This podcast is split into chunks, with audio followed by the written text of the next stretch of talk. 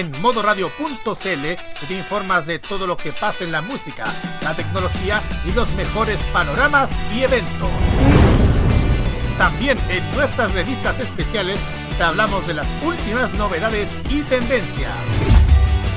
Y en nuestras redes sociales puedes ponerte en contacto con nosotros y pedir los temas que más te gustan. Ponte en modo radio, que este año seguiremos siendo más que solo música. En estos dos últimos años se han reportado varios casos de intoxicación masiva a causa de una misteriosa cápsula. Misteriosa cápsula. La cantidad de víctimas ha ido aumentando considerablemente con cada día sábado que pasa y se espera que la cantidad de afectados crezca progresivamente. A partir de estos momentos, gracias a una sobredosis de animación y música de Japón. A partir de ese momento comienza a entender la farmacia más alocada de la radiodifusión por internet. No está coludida con las otras. Es el epicentro de las pastillas de diferentes colores que te harán viajar directamente al oriente y con la atención directa de Kira, Carlos, Daniel y Roque como jefe de la sucursal. Atenta, Patria Friki, que comienza a entender la farmacia popular en modo radio.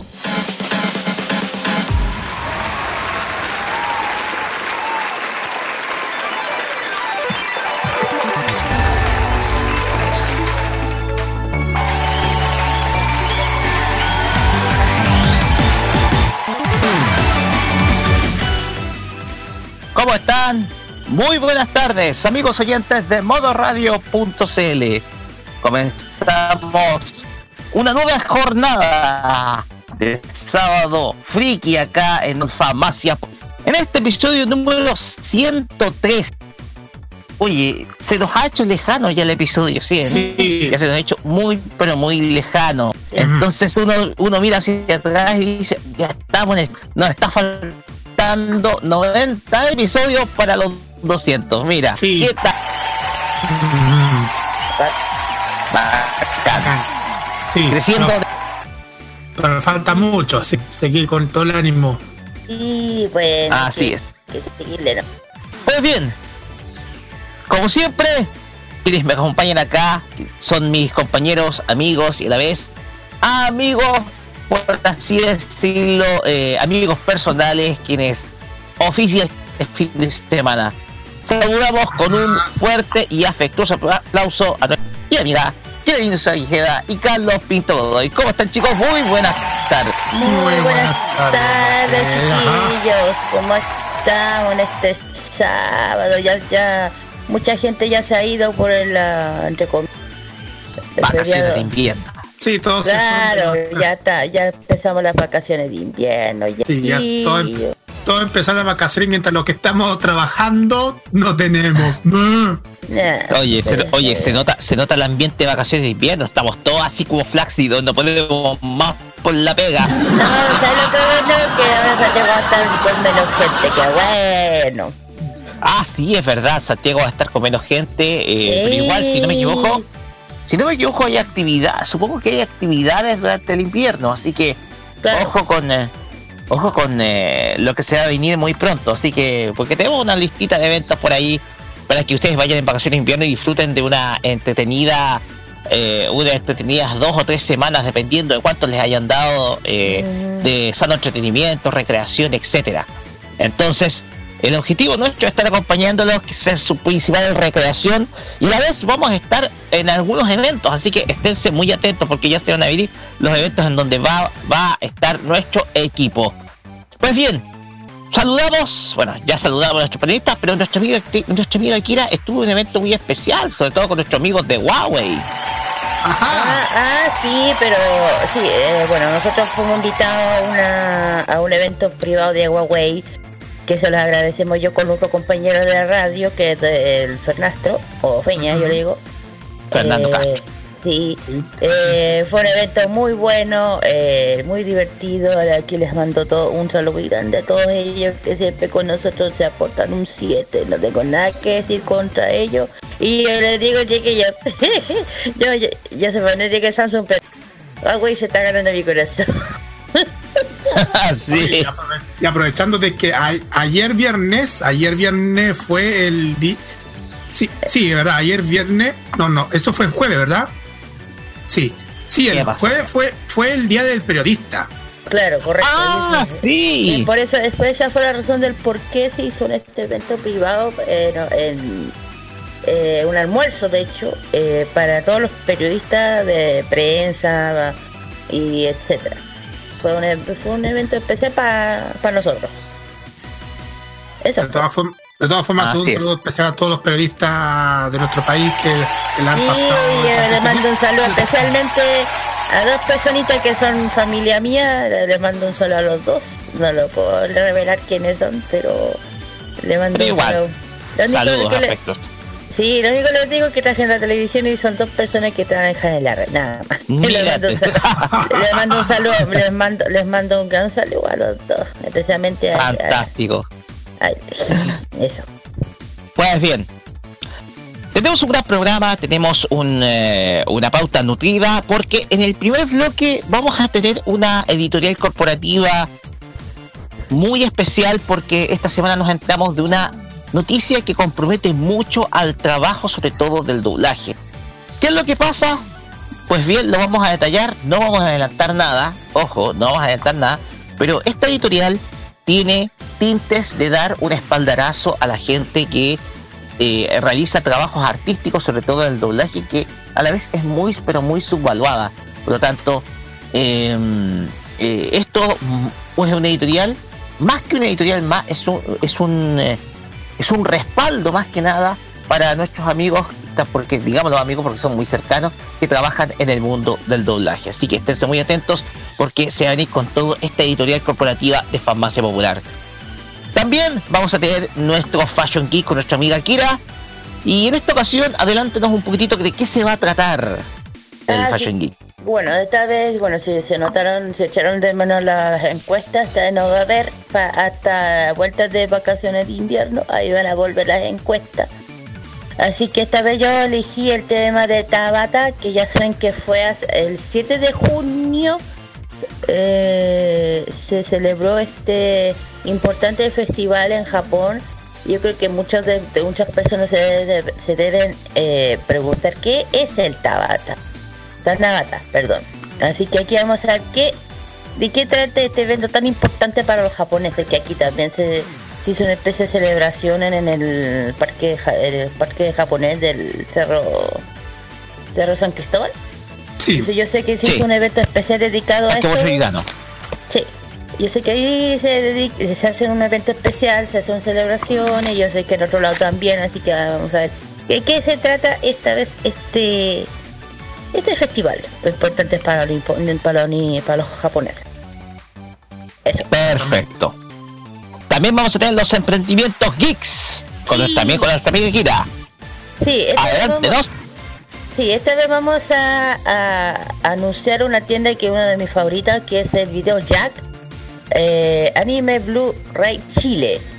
Eh, ellos es una de mis ellas han estado bueno vamos a ver, vamos a hablar de dónde han, dónde han estado dónde pueden conseguir sus productos sus DVDs y todo prácticamente se dedican a DVDs Blu-ray y de, todo tipo de anime de películas series de todo lo que se le pueda ocurrir. Ahí vamos a hablar de ahí vamos a hablar más detallada de esta tienda. Perfecto. También vamos a tener la biblioteca Charapedia, que como cada 15 días nos trae una nueva encuesta del registro antiguo de Charapedia. En esta ocasión tiene que ver con aquellos personajes que, digámoslo, encabezan grupo. Digamos, adelantemos eso nomás. Solamente voy a adelantar personajes que encabezan grupos. Y por último, el Asian Top Chart, con este Carlos Pito hoy, adelántenos algo acerca del chart del J-Pop.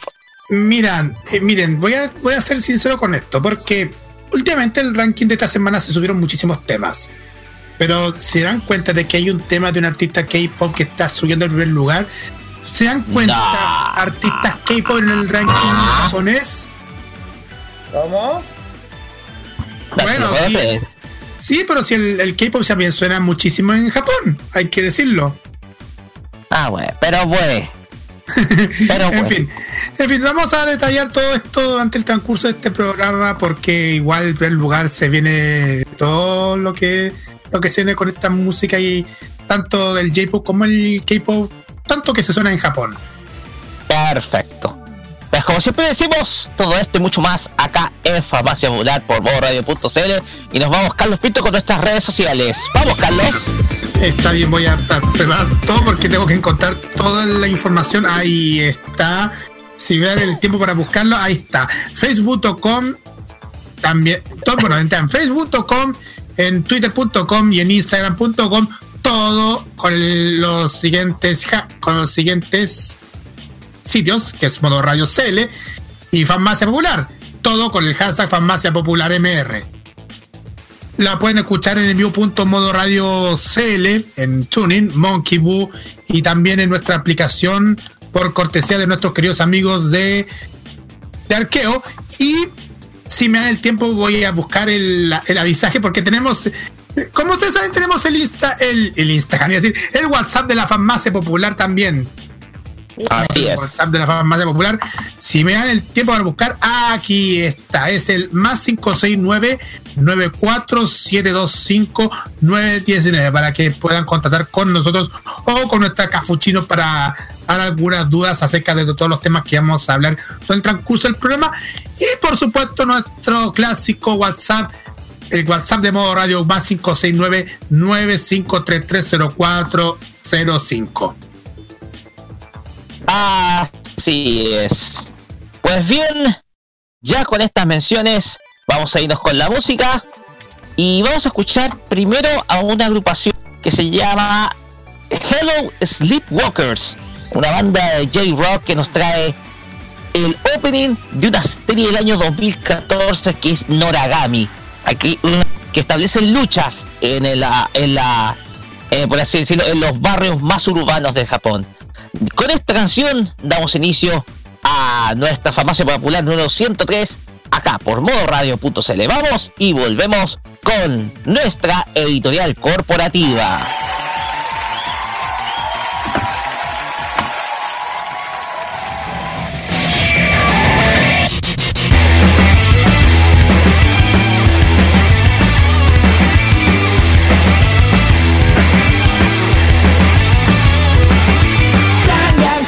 焼酎を僕は片手に持っている震えた君のいる場所へ足を速め向かっている。焦る心をせかしただけ。とどまる気配もなく進んでゆく。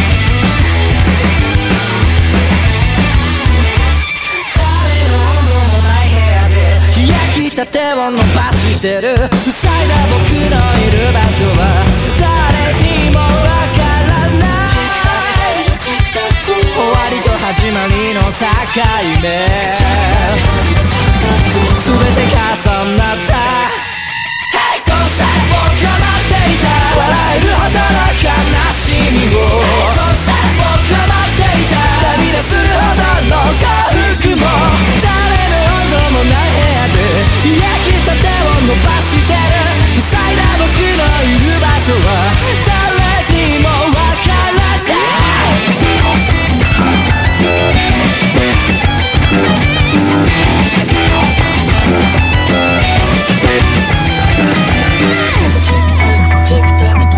騙したましの日々を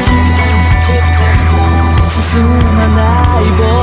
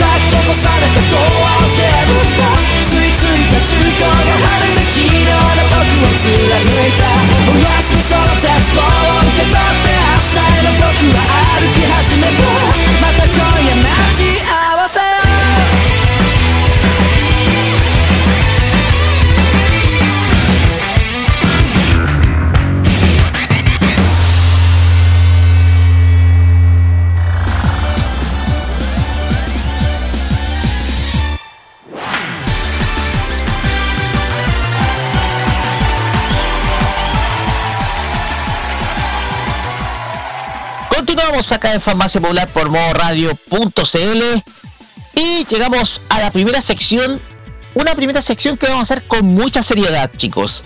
Nos vamos a poner serios, nos vamos a poner un poquito con el ceño fruncido. Porque acaba de llegar una noticia, una noticia que sin duda alguna eh, está generando mucha polémica, sobre todo en el principal país latino del norte de este continente. Hablamos de México. Más detalles de eso lo vamos a hacer, pero primero tenemos que hacer una cortina de presentación que es necesaria, por si acaso, porque esto es desclasificar este hecho, porque no se informa de no se informa completamente en los medios de comunicación. Así que usted, Carlos Pinto, adivinaría, adivinará de qué se trata, ¿cierto? Ah, sí, adivino. El, el tema que tocáis, que tocáis siempre cuando que hubo la de la desclasificación en, en el programa que se que, que ojo, ya estamos preparando para, para eso. Así es. Pues bien, pues vamos con la presentación de esta sección.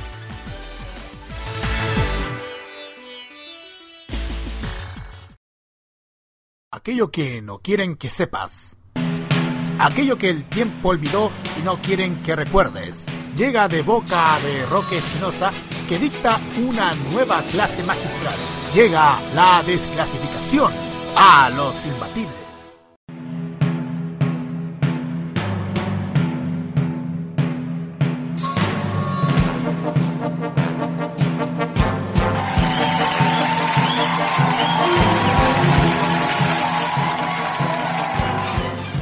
Y no es lo imbatible, es farmacia popular. Así es, farmacia popular. Pues bien, eh, bueno, de todas maneras esta sección se va a seguir ocupando los imbatibles a futuro, pero eh, en esta ocasión la vamos a usar para la farmacia popular porque eh, una noticia generó mucho revuelo durante el día 11 de julio. Esto fue el día de antes de ayer, día jueves. porque el día del periodismo. Ah, sí, es justo el día del periodismo. Porque eh, la organización AMAC, ¿ya?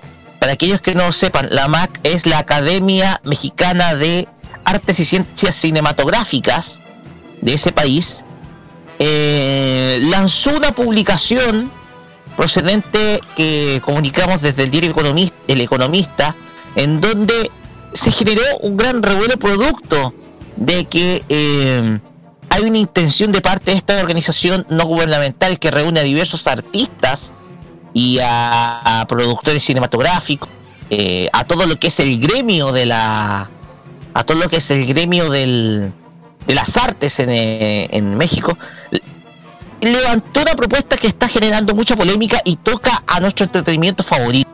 ¿Por qué? Lo voy a leer textualmente del diario El Economista, que es de México, eleconomista.com.mx. ABAC pide prohibir el doblaje al español de las películas en México. Exige aplicar el artículo 8 de la Ley Federal de Cinematografía. Esa es la intención que busca la MAC con ello. La Academia Mexicana de Artes y, eh, de Artes y Ciencias Cinematográficas propone reformar la Ley General de Cinematografía, la EFC, para prohibir el doblaje al español de las películas de Hollywood y de cualquier país en México. Actualmente, el artículo 8 de la Ley Federal de Comunicaciones estipula que las películas serán exhibidas al público en su versión original y, en su caso, subtituladas en español en los términos establecidos en el reglamento. Las películas para eh, clasificación de público infantil y los documentales educativos podrán exhibirse doblados al español. Pero, entonces, ¿qué sucedió? Porque hoy en día Disney, Fox y todas las mejores y todas las majors, como se les conoce a las grandes productoras cinematográficas, envían cientos de sus copias de sus blockbusters como Toy Story, Q4 o Los Vengadores que inundan las salas de cine con versiones al español y cada vez menos copias en su idioma original. Eso fue lo que sucedió. Hace años, después de un largo juicio en donde incluso participó la ministra Olga Sánchez Cordero, hoy secretaria de Gobernación, el artículo 8 de la Ley Federal de, Comunicaciones fue declarado inconstitucional y se abrió la puerta para que los grandes estudios doblaran al español sus productos. El 6 de marzo de 2000, la Suprema Corte de Justicia resolvió concederles el amparo a las empresas distribuidoras de películas contra lo establecido en el artículo octavo de la Ley de Cinematografía, señala Oscar Chavira en un reportaje publicado por Proyecto 10 MX, donde señala que la fisura legal de todo esto lo comenzó la cinta Jurassic Park. Pero ahora la MAC quiere terminar con todo esto a pesar de que la reforma afectaría a la industria del doblaje mexicano, o a los grandes estudios, distribuidores, exhibidores y de aprobarse, provocaría cientos de amparos, eh, de amparos de las grandes distribuidores de Hollywood. La reforma se presentó a la Comisión de Cultura y Cinematografía. El diputado federal Sergio Mayer, presidente de la comisión en la Cámara Baja de aquel país, convocó, eh, convocó a la comunidad para modificar la ley de cinematografía. Mientras tanto, Mónica Lozano, productora de cine, argumentó que la idea es proteger el patrimonio cultural para que la gente no se americanice viendo productos gringos en español. Se doblan todas, todas las películas, y es por eso que hay que reformar la ley, dijo Lozano. La propuesta de la MAC es la siguiente. Las obras cinematográficas y audiovisuales serán exhibidas al público en su versión original y en su caso subtituladas al español en los términos que establezca el reglamento. Las clasificadas para público infantil y los documentales educativos podrán exhibirse dobladas al español y a las lenguas indígenas. En otras palabras, dificultar a la población el acceso y vista del producto gringo Obvio, esto es un proteccionismo disfrazado que se usó desde la década del 70 hasta el 2000, para que la gente en los pueblitos no tuviera de otra más que ver los productos en español de ficheras y demás, agregó un miembro de la industria que estuvo presente en las mesas de Sergio Mayer. Aún faltan algunas sesiones de la Comisión de Cultura y Cinematografía donde se debate el tema que sin duda pondría en chino digo en español, a la industria cinematográfica nacional. Pues bien, lo que la MAC quiere, ya terminado de leer la noticia, es una nueva redacción del artículo 8 de la Ley Federal de Cinematografía que se eh, que fue vetado en el año 2000, ¿ya? Lo que cual incorpora la lengua indígena, lo con lo que esta jurisprudencia no se aplicaría. En pocas palabras, lo que está buscando la MAC es poder generar una especie de, em, por así decirlo, de cuidado, o mejor dicho, de... Em, eh, más que nada evitar de que los productos estadounidenses lleguen con el doblaje, con doblaje mexicano, porque según comenta la MAC, esta organización no gubernamental que reúne a realizadores y productores de cine mexicano, esto es, lo que está haciendo es llevar una cultura gringa a una idiosincrasia que no es la mexicana. Por lo tanto, entre comillas, hay un proteccionismo, por, así decirlo, a, la, a lo que es la industria que es netamente de español, o sea, producir en español y no producir en otro idioma, que no sea el español hecho en México. Entonces, si uno analiza eh, si uno analiza esta, este, este intento, ISIS, la ley estaría afectando solamente a México. Solamente esta ley estaría afectando a México con respecto a, con respecto a esta modificación que quiere hacer la MAC. Segundo, esta ley estaría afectando solamente a las películas producidas por las grandes casas productoras en Hollywood, por lo cual otras producciones, como por ejemplo, no sé, anime o dibujos animados, no estarían afectos a esta ley porque el enfoque de este artículo hecho va orientado a las producciones cinematográficas hechas en las casas productoras estadounidenses, ¿ya? Por lo tanto, esta ley afecta directamente a la producción estadounidense que es doblada para México, ¿ya? Y como yo lo comenté hace poquito, por lo que se ve, esto no está afectando a Latinoamérica, pero sí va a afectar el trabajo de los doblajistas en su propio país, ¿ya? Por lo tanto, podrían haber consecuencias, sobre todo eh, en términos de la exclusividad que tienen algunos actores de doblaje interpretando a otros eh, a otros actores o actrices, por así decirlo, de la industria de Hollywood y a la vez esto estaría generando, pero eh, estaría generando en primer lugar que el trabajo del doblaje en México se pierda principalmente dentro de lo que es la industria del cine, cinematográfica procedente de los Estados Unidos. Por lo que comenta el economista, eh, este diario mexicano, la intención es, primero, o sea, los efectos que vamos a tener con esta ley, en primer lugar, es que primero no va va a afectar solamente a México, no va a afectar al resto de América Latina. Segundo, esto solamente va a estar aplicado a todas aquellas películas que se producen en Hollywood y no a las series animadas que provengan, por ejemplo, de otros estudios, de otros estudios procedentes de, eh, de Oriente, Europa, etcétera, hasta incluso estadounidenses, no nos estaría afectando, porque esto va a enfocado a lo que es la industria cinematográfica procedente de las casas productoras. Sin embargo, como lo hemos comentado varias veces, algunos actores de doblaje tienen contratos de exclusividad, principalmente eh, doblando algunas, algunos actores o actrices o también personajes, lo cual esto podría incluso afectarlos en cierto término económicamente. Por lo cual, la temática acá es que esta ley los podría afectar, si bien no afectar al resto del continente, los afectaría en su país de origen. Por lo cual, eh, este proyecto que lleva la MAC adelante es muy, pero muy, pero muy polémico. Muchachos, con esto, con, este comentario que, doy después de haber leído la noticia, voy a pasar al, al rack pack de opinión y vamos a comenzar con Kida, porque queremos conocer un poquito su impresión acerca de esta medida que sin duda alguna levantó muchísimo polvo durante esta semana. Kira, adelante nomás.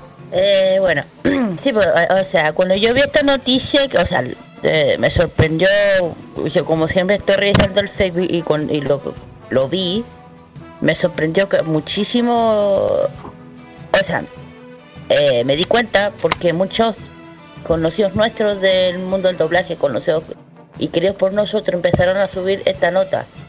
No solamente la empezó a subir la Rocío, la empezó a subir eh, varias personas. Y yo dije, ya, esta cosa en serio, y lo empecé a leer y, lo encontré insólito. Porque si hacen esta estupidez, pero porque lo es, van a perder mucho. Porque como muchos, muchos, por ejemplo, muchos doblajitos, muchos que hacen doblaje conocido como Don Segundo o, La Pati, van a... Eh, porque aunque nosotros siempre lo hemos conocido a través de las animaciones japonesas, las caricaturas, porque hay que entender que ellos más o menos eh, lo que son las películas son más su, ¿cómo se puede decir? Sin que se es una parte importante de su carrera, el tema de hacer doblaje en las películas. Y además que van a echar a perder, es como, por ejemplo, todos saben que dos segundos hace la voz de del personaje de Woody de Woody de Toy Story y yo creo que de mal haya vuelto a hacer ahora y si volvieran a hacer una quinta claro que tienen que volver a, a van a tener que pedirle a un segundo que vuelva a interpretar, porque yo creo que casi todos los que hemos, hemos crecido con Toy Story, hemos crecido escuchando la voz de dos segundos en él. Escuchar otro, a otro personaje o, otro actor va a ser diferente, va a ser como raro. Y que no se, que se no se doble en el idioma eh, latino, lo encuentro una una grandísima tontera. Porque ahora lo van a doblar en Colombia no, pues, eh, fue, sin, sin discriminar el otro doblaje, pero estamos nosotros muy acostumbrados al escuchar el doblaje mexicano en casi todo. en Star Wars, en, en, en Avengers, en miles de películas. Y yo digo, eh, yo aquí damos todo el apoyo desde Chile a todos los, a todos los que son doblejitas en México, damos todo el apoyo que yo cuento que es una tontera. Eh, que lo, lo único que van a lograr es perder, como dicen, toda la plata, esta, este, esta industria. No por los doblejitos, sino por ella. Van a hacer algo que va a matar mucho, muchísimo, muchísimo, muchísimo. Porque gracias a, gracias a lo que nosotros conocemos, eh, o sea, en el sentido que, que ellos ellos son los que dan la magia en, en los cines, ¿cachai? Entonces, imagínate, hoy día estaba escuchando una canción de me estaba justamente estaba no sé por qué media pero una la película Mulan. Y no mira en, en- inglés está bien pero sabes que si general, eh, personalmente me gusta escuchar en latino. Me gusta escuchar en latino. Entonces ahí viene porque no sé al latino tiene una magia diferente al inglés. Muy diferente y cuando se cantan canciones, cosas así, se escuchan diferentes. Yo creo que todos me van a entender si uno escucha, por ejemplo, si uno me dice que en el tema de Rey León, que oh, ya está en inglés, está el, el español, pero todos nosotros, los que somos de Latinoamérica, escuchamos y crecimos escuchando lati- eh, el, latino, el, el Rey León en idioma latino, no en inglés.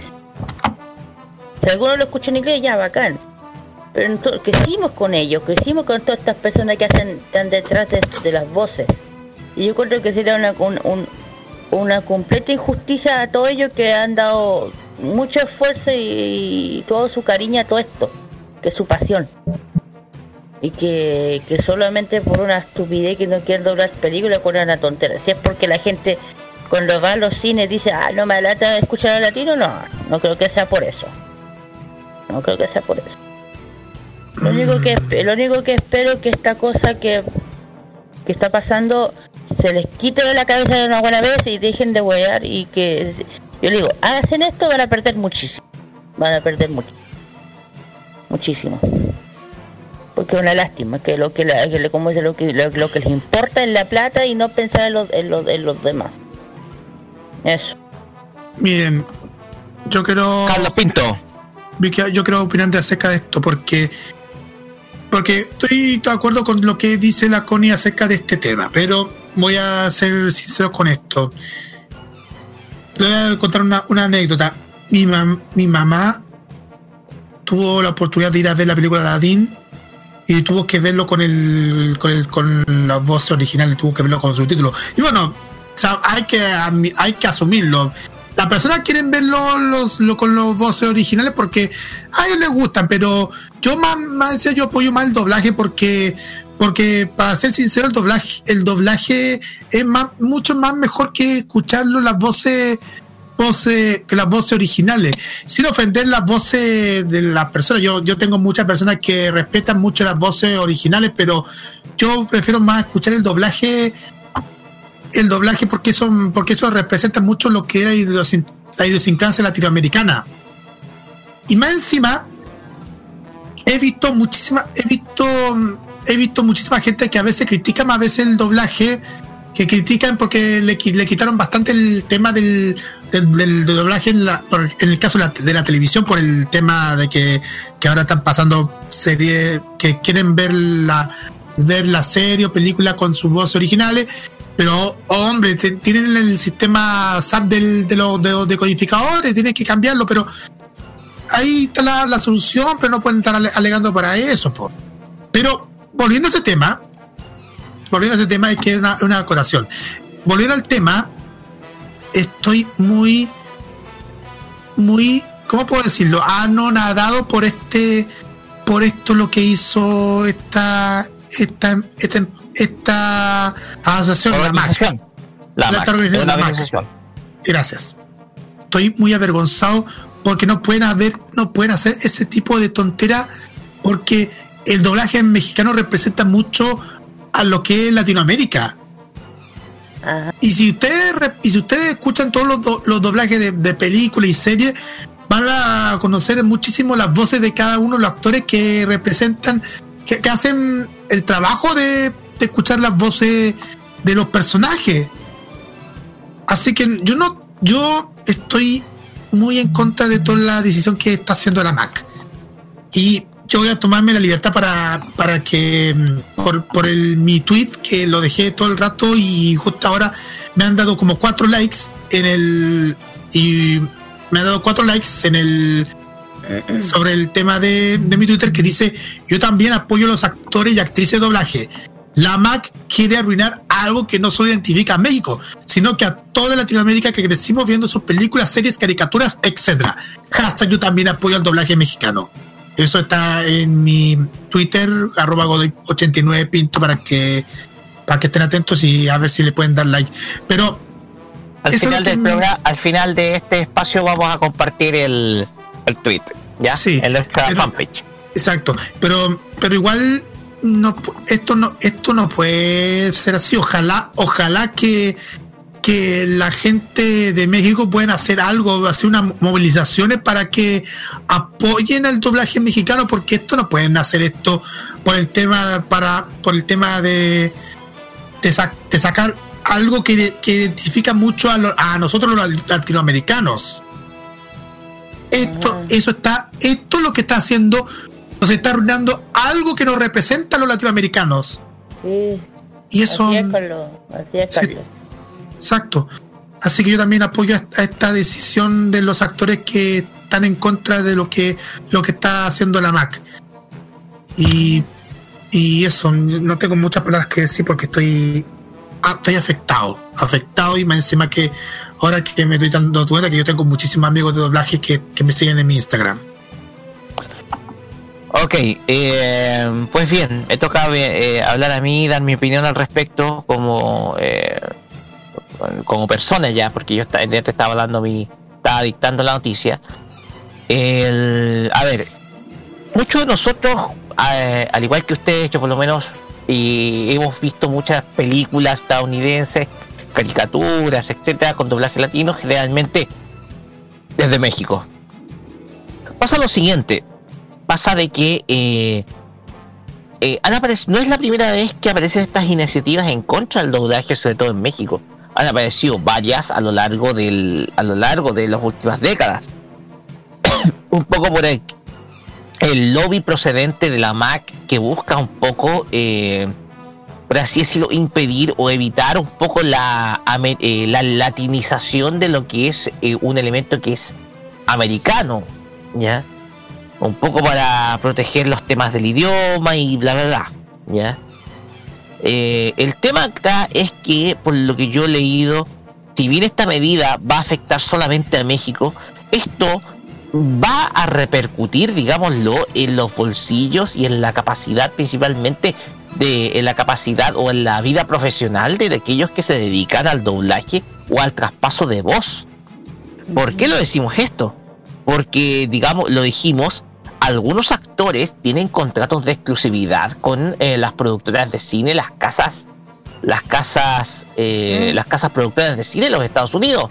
Por ejemplo, Carlos II, Carlos II, que es la Mm. voz que to- eh, todos lo ubicarán como Pícoro en Dragon Ball, es la voz de Woody en Toy Story. Imagínense si él no pudiera doblar a Woody, pero solamente en México. Eso va a repercutir en sus ingresos. ¿Por qué? Porque México tiene un eh, horizonte de consumo que es mucho mayor que eh, algunos otros países. Consumo de producciones cinematográficas. Entonces, lo más probable es que con es- si esta medida llegara a ser aprobada, es que Carlos II vea recortados sus ingresos. Va a seguir haciendo su trabajo. Va a doblar a Woody, pero no para México, sino para los otros países del continente. Entonces, ya eso va a significar cambios en las tarifas y cambios en los contratos. Por lo tanto, lo más probable es que Carlos II, por ese hecho, vaya a recibir menos ingresos de los que antes recibía cuando eh, realizaba el trabajo para todos los continentes, para todo el continente, incluso para México. Entonces, eh, hay un tema económico de por medio que va a repercutir en los actores de doblaje producto de sus contratos de exclusividad. Porque pensemos bien, que son las mismas casas productoras de cine las que buscan y seleccionan a los actores de acuerdo a cómo, eh, a cómo son los personajes dentro del guion. Recordemos algunas películas, quizá el ejemplo más claro es Titanic. Claro. Titanic en 1997, quien seleccionó las voces para participar como, en este caso, para, para hacer a Leonardo DiCaprio, para hacer a, Jack Dawson, fue, eh, eligieron a, José Antonio Macías como voz de Leonardo DiCaprio. Y Pepe Antonio Macías se quedó como la voz de Leonardo DiCaprio en algunas cosas, en, varias películas y no solamente en Titanic. Entonces, hay algunos actores, por ejemplo el mismo René García con Ben Affleck, y otros que tienen sus contratos de exclusividad eh, con actores, etcétera, se, con esta medida se van a ver afectados económicamente. Se van a ver afectados económicamente. Está bien, tienen el cariño de todo el continente, producto que doblaron a nuestros personajes más queridos. Pero aquí, digámoslo, esto es todavía un proyecto, es una intención, por lo tanto todavía no es ley. Por lo tanto, lo que va a suceder es que va a haber lobby de todos los lados. Primero, un lobby de la MAC con los parlamentarios del Congreso mexicano, que les van a tratar de sacar adelante este artículo 8. Está, y por el otro lado va a estar el lobby de la principal organización del gremio de los actores de doblaje, que si Carlos Pinto me puede ayudar cómo se llama, quienes van a hacer también presión por el lado contrario, evitar que el artículo 8 sea aprobado con tal de que mm, eh, con tal de que eh, esto eh, evitar de que esto se produzca que evitar de que las películas sobre todo estadounidenses a los cuales va enfocado esta ley sean emitidas en idioma original ¿cuál es lo que dijiste Roque? el gremio de los actores de doblaje el gremio de los actores de doblaje en México porque están agremiados, están agrupados. Ah, el, ah te, refieres al, te refieres al ANDA. El ANDA, esa es, sí. El ANDA, ojo, el ANDA tuvo un conflicto hace 15 años atrás. Así que esto no es nuevo por si acaso, chiquillos. Si ustedes se preguntaron por qué las voces originales de los Simpsons se perdieron de la temporada 2004 en adelante, fue por un conflicto que tuvo la ANDA, sobre todo con 20th Century Fox. Entonces, los conflictos en la industria del doblaje no son nada nuevos. Han habido prácticas antisindicales en contra de actores. Han habido también hechos que han sacado a algunos actores del gremio. Y a la vez se ha dividido el gremio de doblaje producto de todo lo que sucedió, sobre todo con los Simpsons en el año 2005. Entonces, la temática del doblaje y el conflicto que conlleva, sobre todo con productoras y otros gremios, como en este caso la BAT, no es nada, pero nada nuevo. Es algo que aún continúa y ahora lo vemos con un nuevo capítulo de conflicto, ahora con la Asociación Mexicana de Artes y Ciencias Cinematográficas, la MAC, quien busca evitar que las películas estadounidenses lleguen dobladas a, su país. Pues bien, eh, no sé si hay algo más que agregar, chiquillos, porque eh, si ustedes se dan cuenta, esta editorial, eh, si bien ha sido breve, digámoslo, entre comillas breve, digámoslo, ha sido yo creo que muy informativa para todos aquellos que están, por ejemplo, muy, estaban con muchas dudas al respecto, ¿ya? No sé si hay algo más que decir. No, no, lo, único que de aquí le mandamos un saludo a todos los, a, todos los doblajistas que nosotros ya hemos conocido, le damos cariño, que, que los apoyamos desde aquí, eso. Así es. Nosotros los apoyamos con todo, con todo cariño. Sí, así es. Nosotros en Farmacia Popular eh, apoyamos, vamos eh, a apoyar a la gente del doblaje. Hemos estado cerca de ellos, entrevistamos a uno de ellos el año pasado en la Comic Fest a Gerardo Reyero. Eh, tuvimos, estamos, tuvimos en muchas conferencias de prensa con René García, con, con Cristina Hernández. Entonces, el conocemos. Saludo, de, el saludo de Gerardo Vázquez también. Así es. Así es.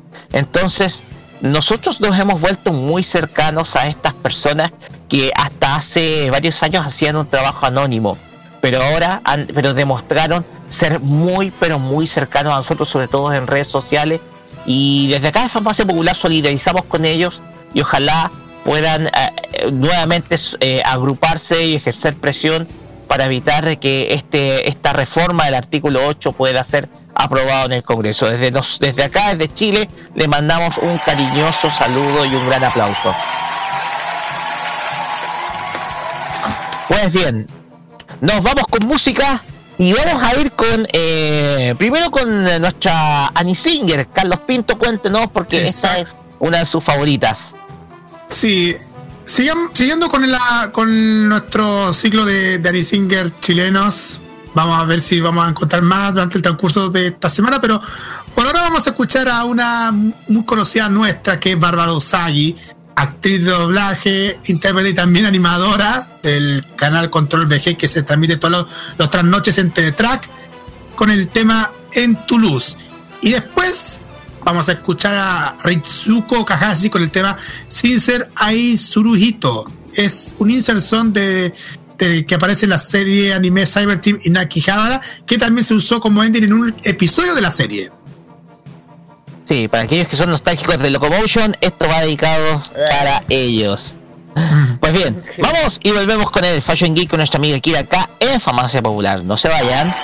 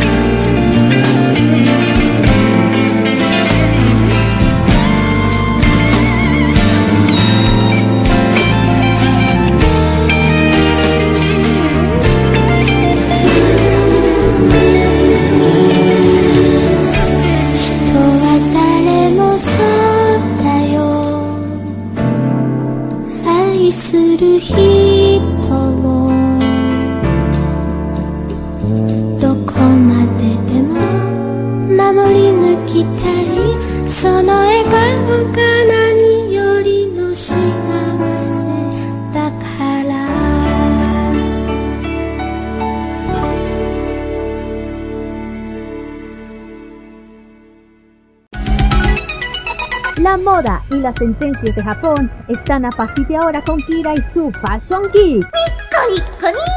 En Farmacia Popular.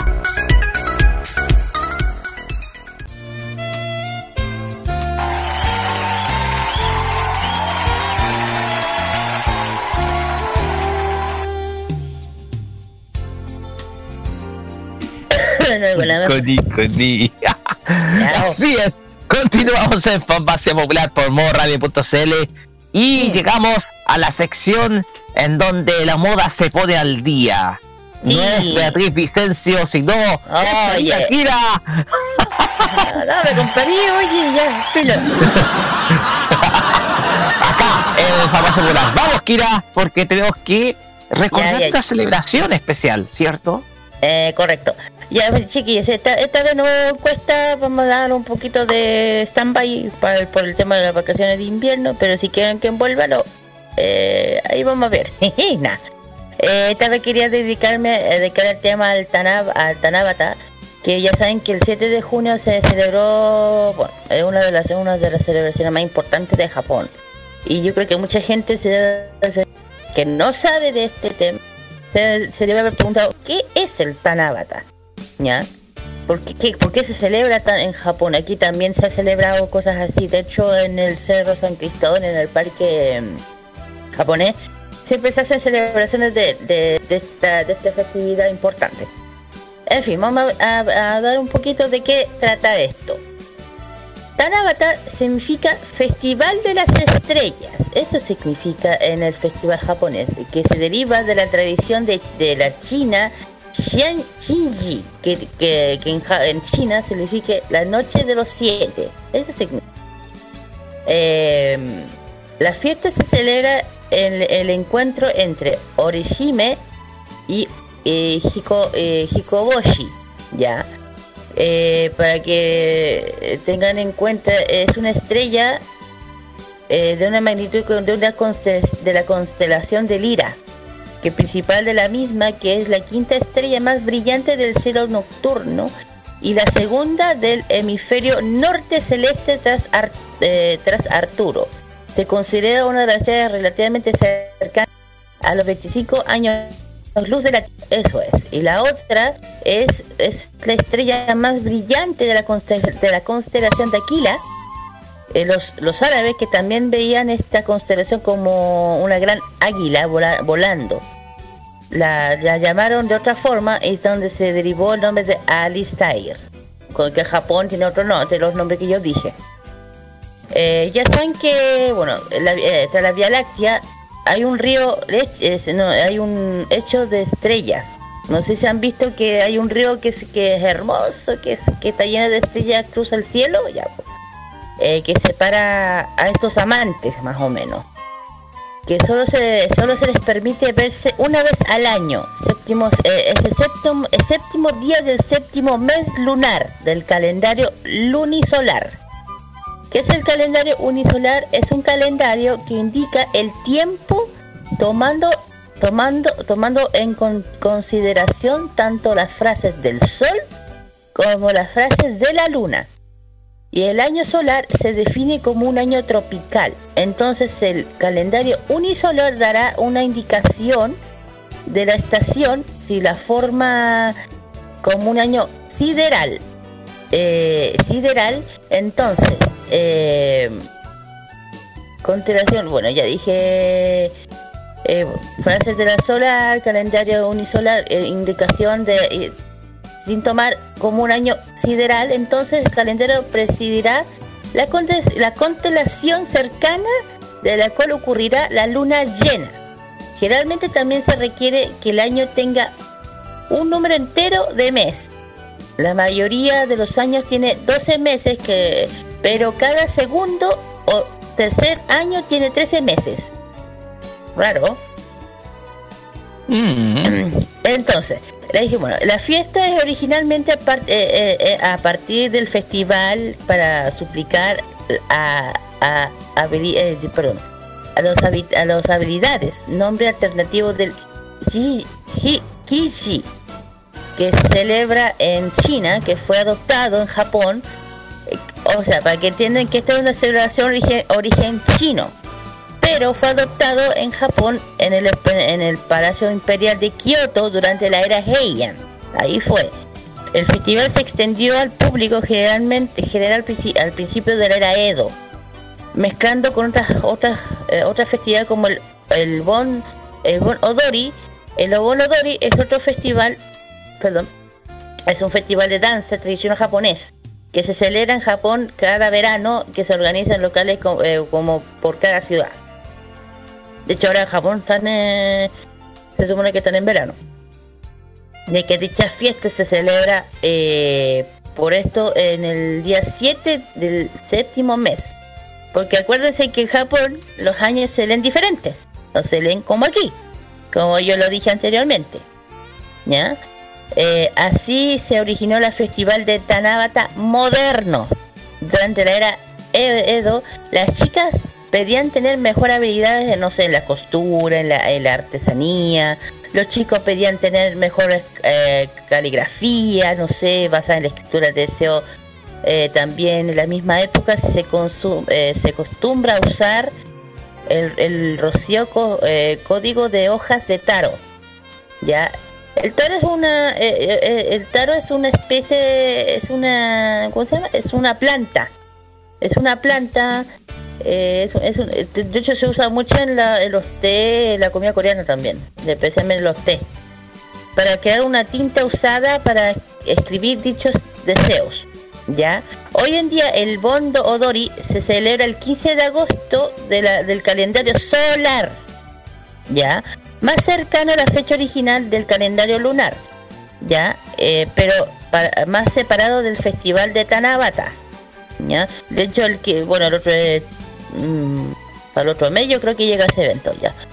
El nombre Tabata se basa re- retomando a la lectura japonesa carácter, chino que eh, solían leer como Shiki, se, Shiki Shiki Seki, que se cree que existía por la misma época una celebración de purificación Shinto, en lo cual una, un miko tejía un trozo de tela especial llamado Tanabata, que le ofrecía a un dios para rezar pidiendo protección para los campos de arroz contra los- las lluvias, tormentas y para una buena cosecha en otoño.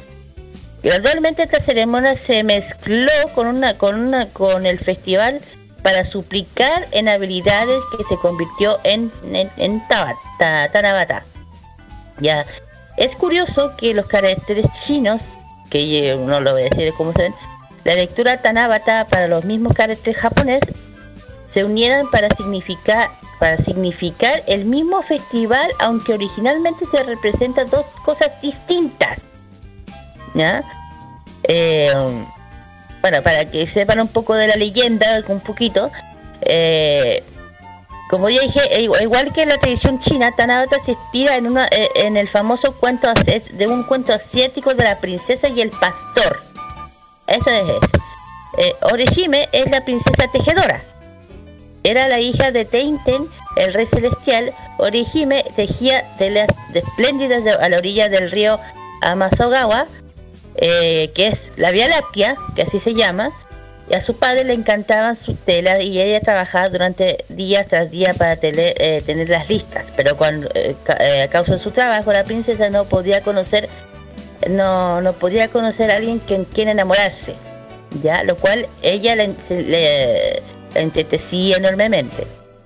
Preocupándose por su, ¿cómo se llama? Por su, por su hija, su padre concentró un encuentro entre ella y Hikoboshi.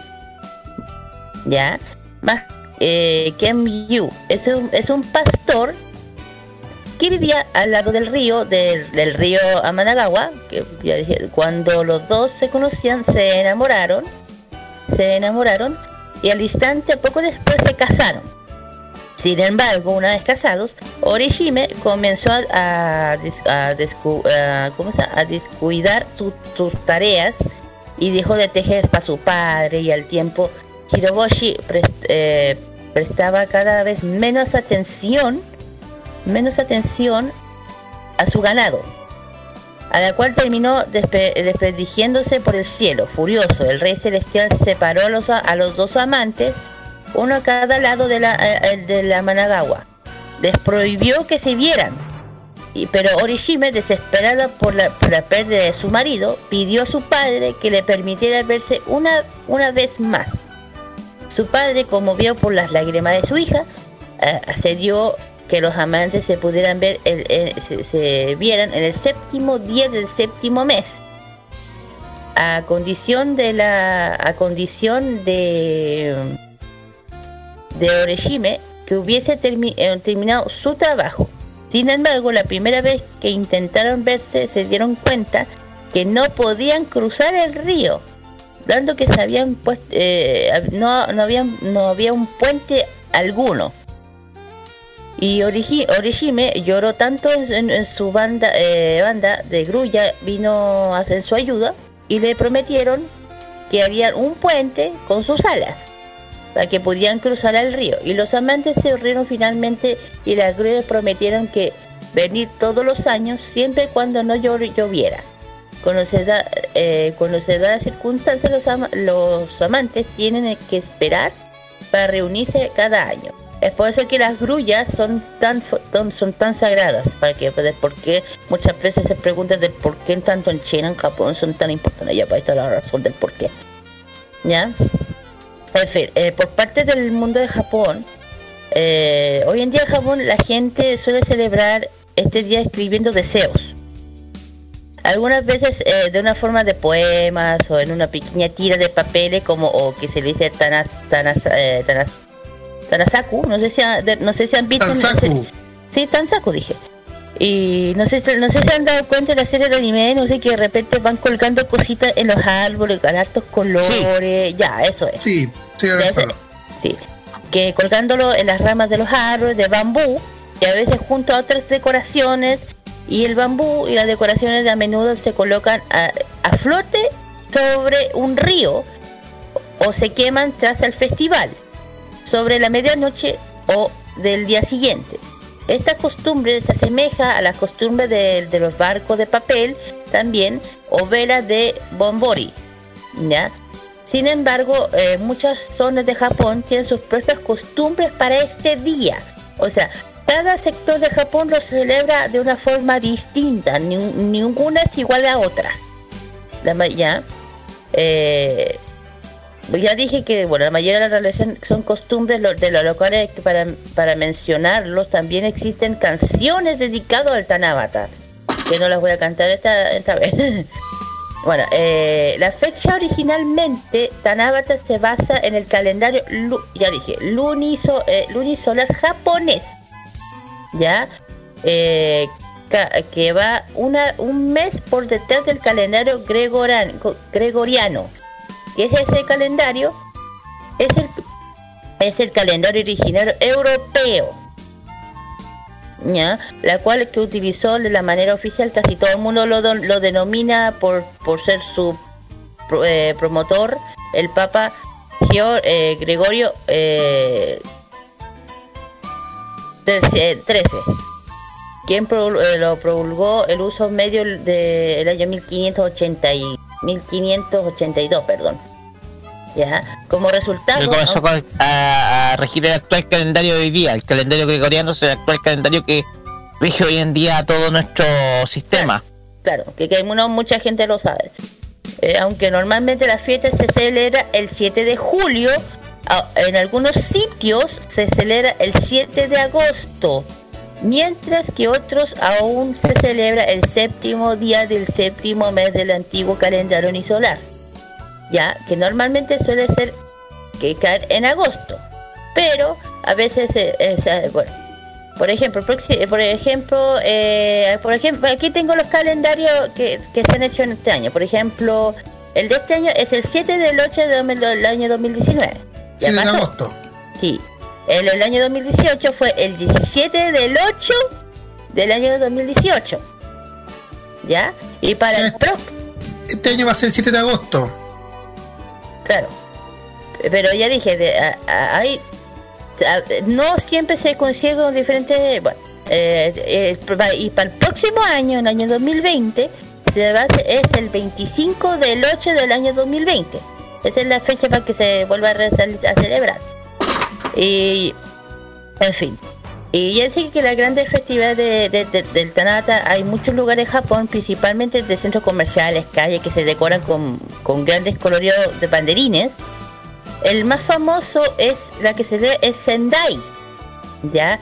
Sendai eh, es la capital de la prefectura de Miyagi en Japón, es una de las mayores ciudades de la región de Toharu. La ciudad tiene, un- tiene una población superior de, de un millón de personas, pertenece al grupo de 19 ciudades más reve- revelan, revelancias en Japón. Eso voy a hablar después. Cuando vayamos de viaje otra vez. Desde el 5 de agosto hasta 8 de agosto, en la región Kanto, para que digo, para que se, se celebren en diferentes épocas, en diferentes meses, perdón. La región de Kanto, la mayoría de las festividades se celebra en Hiratsuka. Hiratsuka, para que sepan, es una ciudad de la prefectura de Kanagawa, Japón, se, eh, se localiza a las costas de la bahía de Sagami, donde el río Sagami, eh, donde el río Sagami hace frontera con la vecina de, de Shigayashi, ¿ya? Y también de, y durante unos cuantos días, alrededor del 7, el 7 de julio, también se celebra el Festival de Tabata, Tanabata en Río, en Sao Paulo, Brasil. Allá también se celebra porque ya saben que la comunidad más grande de Japón está en Sao Paulo, Brasil. Durante el primer, eh, primer fin de semana de julio, eh, para la primera semana de julio, aunque los festivales de varias regiones en región, la mayoría de ellas incluye competiciones, decoraciones, incluso cabalgadas, incluso tienen una Miss Tana- Tanabata.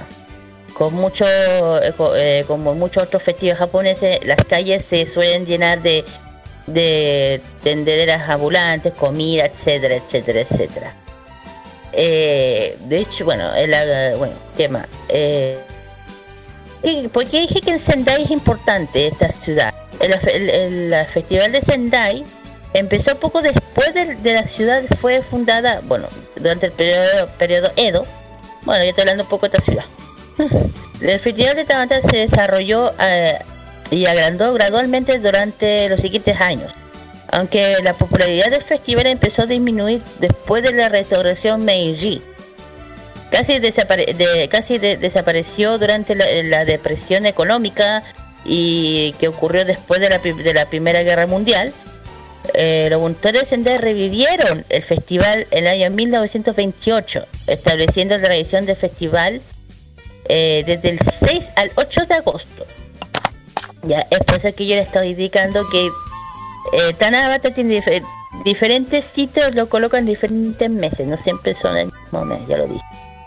Y bueno, durante la Segunda Guerra Mundial eh, fue imposible celebrar el, el fe- casi ninguno de Corea fue vista, ya saben, del- desde el año del 43 al 45, pero después de la guerra, eh, el primer gran festival de Tabata de Sendai se celebró en el año 1946, eh, figurando 52 decoraciones. Y en el 47 el emperador Showa Hirohito visitó Sendai y fue recibido por 500 decoraciones de Tanabata. Consecuentemente el festival se transformó en uno de los tres grandes festivales de verano de la región de Tohoku.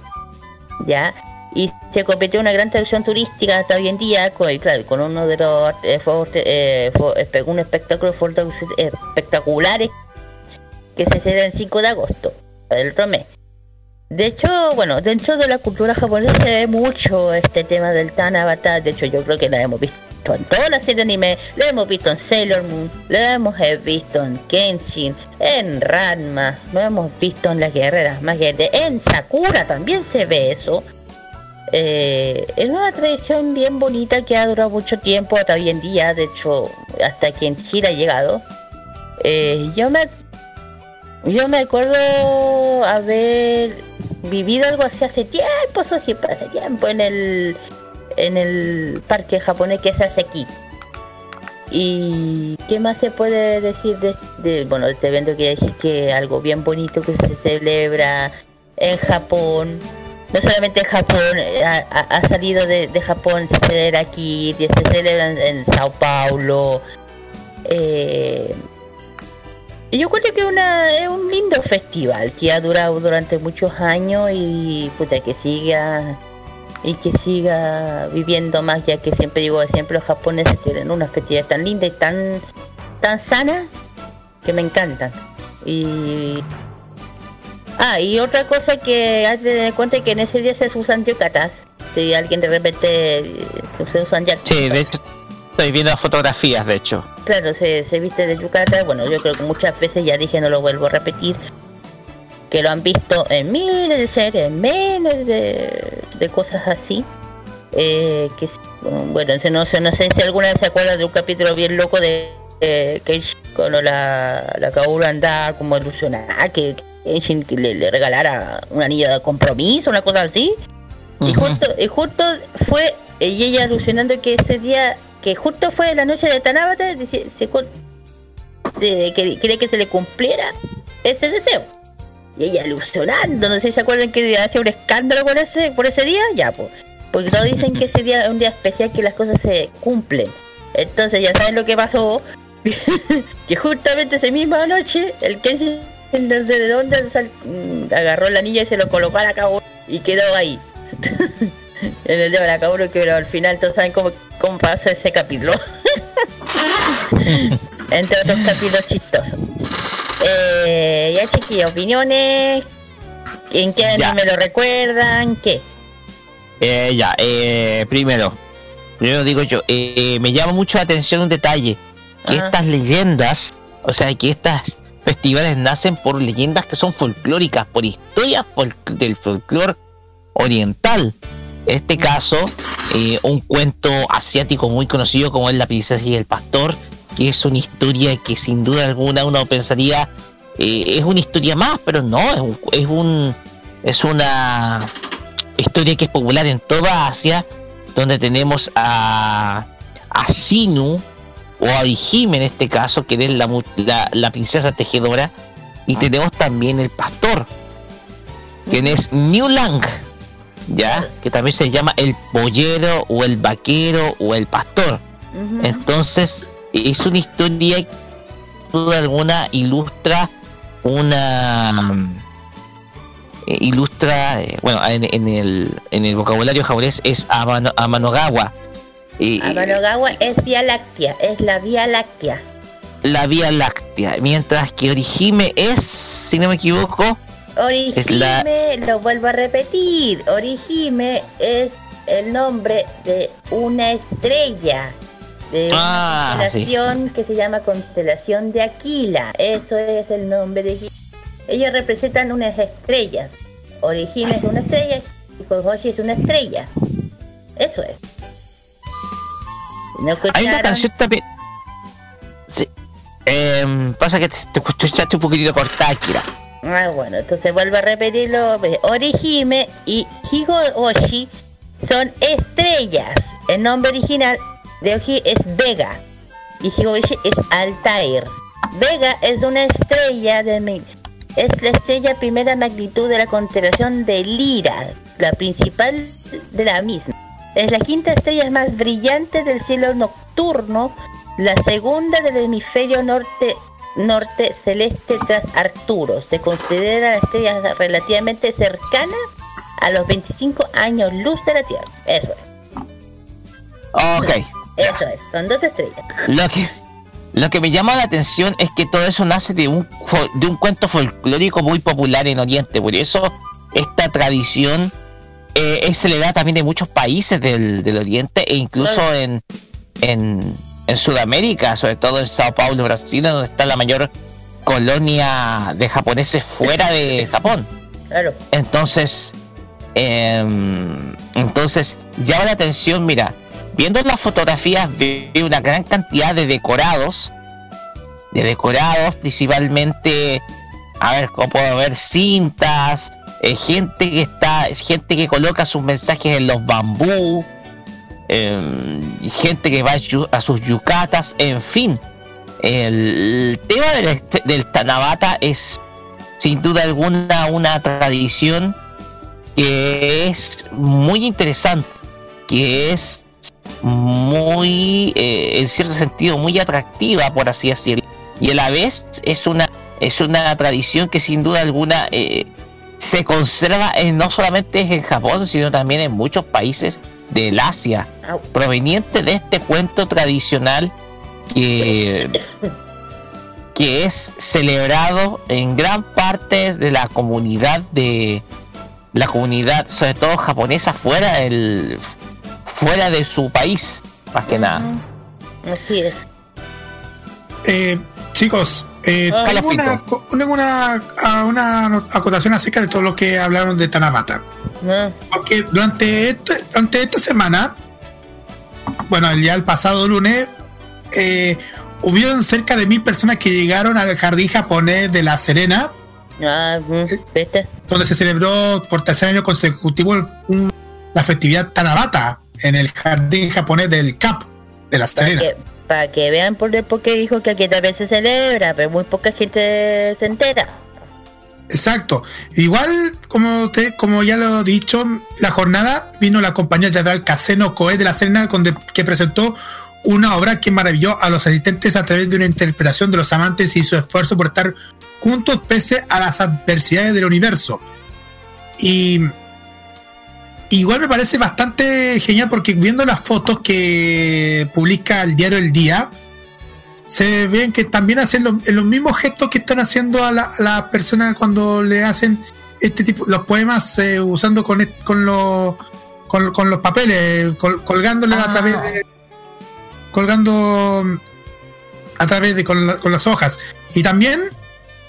Y esa, y esa, y esa festividades con, que muestran muchísimo al, al público cómo se muestra, cómo es cómo es la cultura japonesa a través del, de esta festividad Tanabata que se realizó en la serie. No solamente se está realizando en, simplemente en Santiago, sino que también en varias regiones del país donde tienen eh, jardines japoneses y también no solamente jardines japoneses, sino en algunas comunidades japonesas en Chile pueden tener festividades como esta. De hecho, ya lo voy a publicar por interno este, esto para que echen un vistazo. Perfecto. Oye, ¿sabes qué, Kira? Una Mm. cosita antes de terminar. ¿Sabes? Es- leyendo un poquito esta historia de la princesa y el y el pastor, ¿sabes a qué me recordó esa historia? Creo que ya sé quién, pero quién. A una película de estudio Ghibli llamada El cuento de la princesa Kaguya, Ah, donde principalmente se ve una historia similar.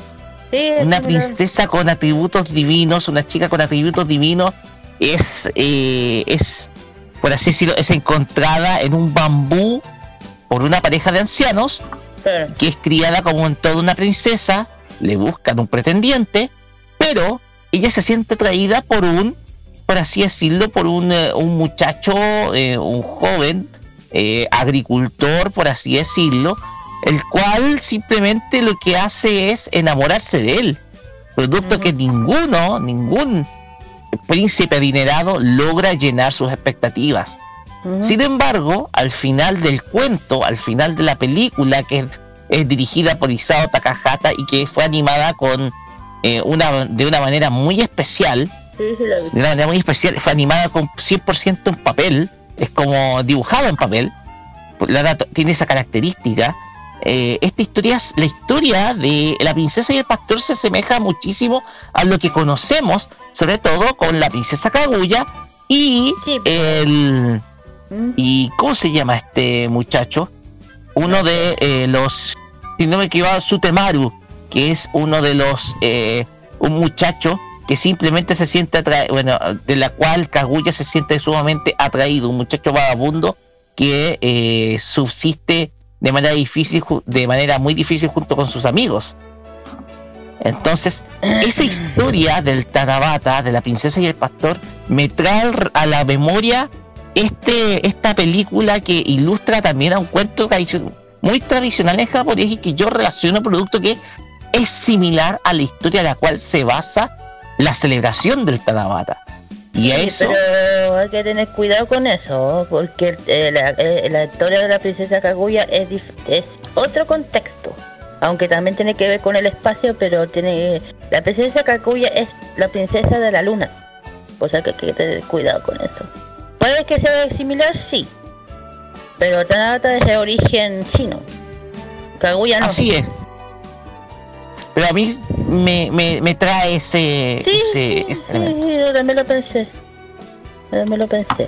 Eh, Eso me ¿Mm? Eso me recuerda, y antes de, de irnos a la música, eso me recordó también un, un, un- en un videojuego de Sailor Moon de para Playdia, una consola antigua de Bandai, se mostró un- una especie de, de, vide- de una de una recreación de lo que era el del, de ese cuento de, de Kaguya Hime. Sí, pero ese es otro cuento. Exacto, Eh, en como, que- fin. como lo que está contando lo que está contando Roque. Sí, pero ese es otro cuento que se contará después. Esa cosa del cuento de Perfecto. Japón. En fin, ya saben chiquillos, ojalá que les haya gustado el tema. Este, el tema de Tanabata, eh, ahora viene la, la música. La primera canción es Burning Out Saint Remains de The Good Morning World de Dr. Stone. Y la segunda es Masoshi, eh, Masahoshi Oishi Paradise City, la canción de Crosscraft. Eh, le dejamos, eh, espero que les guste estas canciones y vamos a volver con el Son emprendimiento. todas series nuevas, por si Sí, acaso. todas nuevas. Yo digo, yo creo que estas tres o dos la están llevando, especial- especialmente todo esto muy buena, muy buena. Así es. Vamos y volvemos Sí. con más de formación popular. Sí, Con el emprendimiento Geeks. sí, ya lo dije.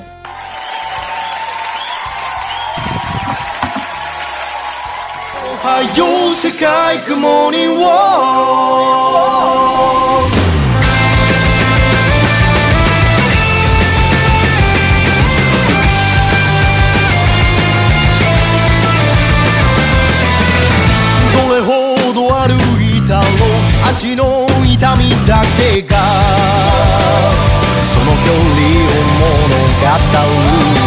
長い夜を越えた絶景の期待が予目を生かしている。神々の霊峰新緑のヒューレ岩窟の採用早急の果て踏破してみせる。限界は星の隅々まで。おはよう世界雲には。不可能の闇を払って。神話を日常に変えていくホルセイ苔むず石に導かれ世界を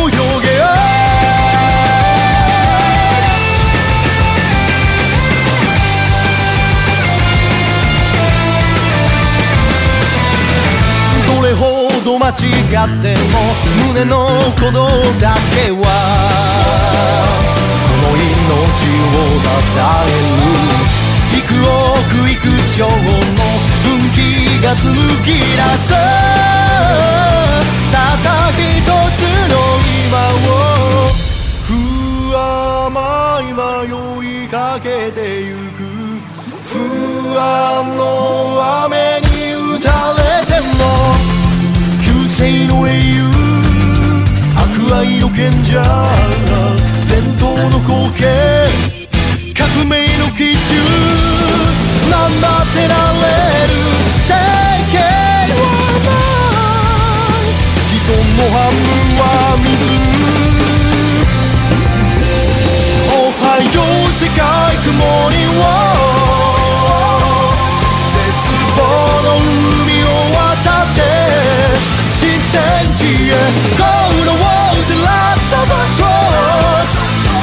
輝く意志さすが暮れ世界を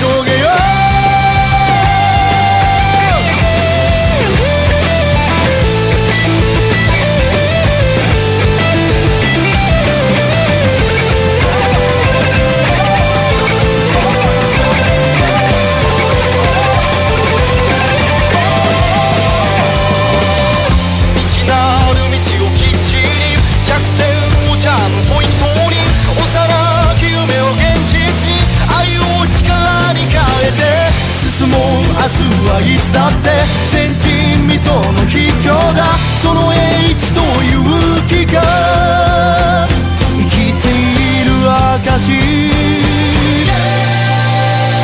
おはよう世界雲には。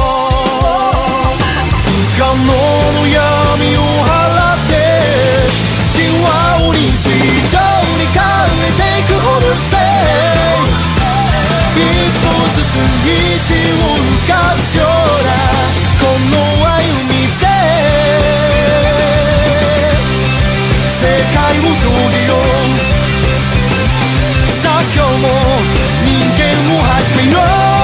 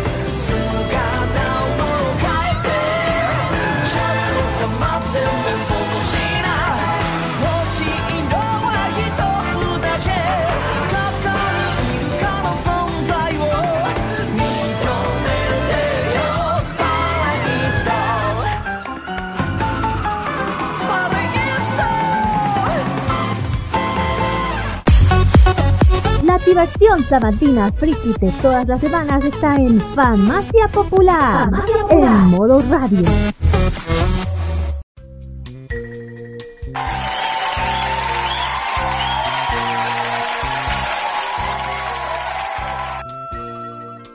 Muy bien. Ya chiquillos, ya hemos vuelto de las canciones, ojalá que les haya gustado todo, eh, de los ojos openings de las series nuevas que ya han salido. Ya, una de Code Crash y la otra de Doctor Stone, se las recomiendo, está muy pero muy buena. Eh, muy buenas las dos. En fin, ahora vamos con el emprendimiento geek. Esta vez vamos a hablar de una de las de una tienda que para mí una de mis favoritas es Video Jack. Que no eh, ¿a, qué, ¿A qué va esta tienda? Bueno, Video Jack ha estado presente en muchas ferias friki, casi siempre van, y ellos, eh, principalmente ellos venden DVD Blu-ray. Ellos se, dedican a, a productos dedicados al DVD Blu-ray, tanto de animaciones japonesas, de películas del cine como de superhéroes, también de, series de, anim- de animadas, que no es de anime, sino las animadas normales. Eh, también series de Netflix también eh, tienen en su, en su catálogo. Eh, para que- eh, yo las recomiendo, yo casi siempre, bueno, siempre cuando vamos a la serie que les compro, tiene una excelente calidad, la atienden muy bien. Para que los quieran seguir, es Video Jack Anime Blu-ray Chile. Y también los chiquillos tienen una página, la página es www.videojack.cl y ahí tienen una gran, una lista enorme de que usted, con, con sus precios, eh, de lo que, lo que uno guste, ¿ya? Por ejemplo, y un, dato también importante, eh, los chiquillos de Jack tienen su, su propio app para que lo puedan descargar y eh, a través de su aplicación puedan, no sé, eh, pedirles algún pedido especial. Tienen Ajá, de todo, exacto. tienen de todo, tienen series completas, completas como Senseiya, Mikami, también tienen, por ejemplo, la, la- la Batman, la serie animada del, del año 92. Si a alguien le gusta las series de los, de Pedazo de los, serie. de las de Yo la, vi, 90. yo la vi por TVN esa. Bien. Eso me paga. Está bien. Eh, para gente que le gusta, no quiere quiere eh, quiere conseguir series antiguas también las tienen. También para los que son fanáticos de Game of Thrones, eh, eh, tienen también disponibles lo- lo- los DVD Blu-ray en box. También tam- eh, también tienen, por ejemplo, la Liga de la Justicia, la serie completa. Eh, si a alguien le interesa también por ejemplo, para los que son fanáticos de Macros, el que hablamos la otra vez de Robotech, tiene la serie completa de la de la serie la, la primera generación de de, de, de Macros. De Macros. Y bueno, también tienen disponible la película de Super Bro de Dragon Ball Super Broly también, o bueno, también ta- eh, aparte de, de series de animaciones japonesas, también tienen películas, también tienen la de las de Avengers, la de eh, la de Iron Man, la de la que todos hemos visto ya en, la- en el cine. Ah, también, y no solamente eso, también también producen eh, de, de- ¿cómo se llama? de grupos de Japón. Por ejemplo, tienen también tienen eh, un Blu-ray de Ex Japan también, si alguien los quiere conseguir también los tienen. Eh, ya les digo, tienen una gran cantidad, no se van a aburrir, tienen de todo, tienen comedia, de todo, de todo, de todo, de todo, de todo, de todo, completamente. ¿Mm? Hay de todo.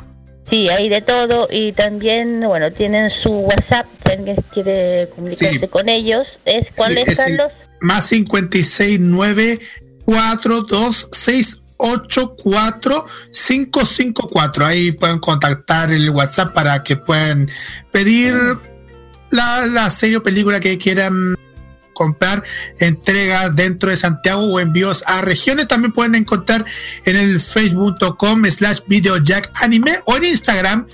Y es que es arroba videojack anime chile. Envío a todo. Chile por Star Keno Chile Express obvio.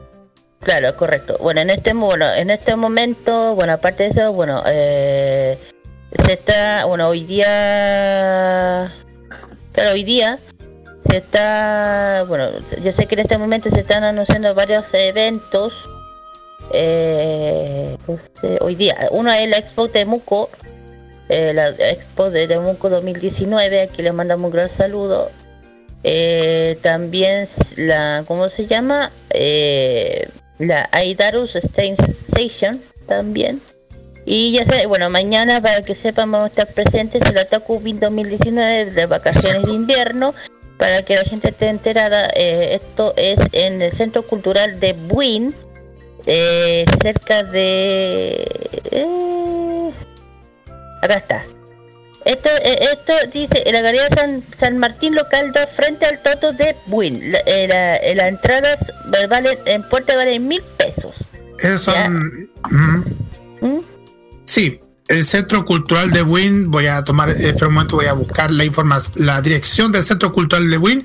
El Centro Cultural de Win se encuentra ubicado en Carlos Condel 501 en Win. Está, está en pleno centro de Win, justo a la, casi llegando a la, a la plaza de armas, a la plaza de armas de, de Win. Así es, ya saben chiquillos, bueno, nosotros vamos a estar presentes mañana, si alguien se quiere acercar a, a, a, a háganlo. Y ya saben chiquillos, si quieren eh, promocionar sus tiendas, su algún emprendimiento, algún evento, ya saben que aquí tienen su espacio, solamente se tienen que comunicar. ¿Dónde? ¿Dónde, dónde, dónde? Al WhatsApp de nuestro programa. Se Bueno, va el tiempo. Ajá, ahí que está. Ay, miércoles. No, no es se que- pierda.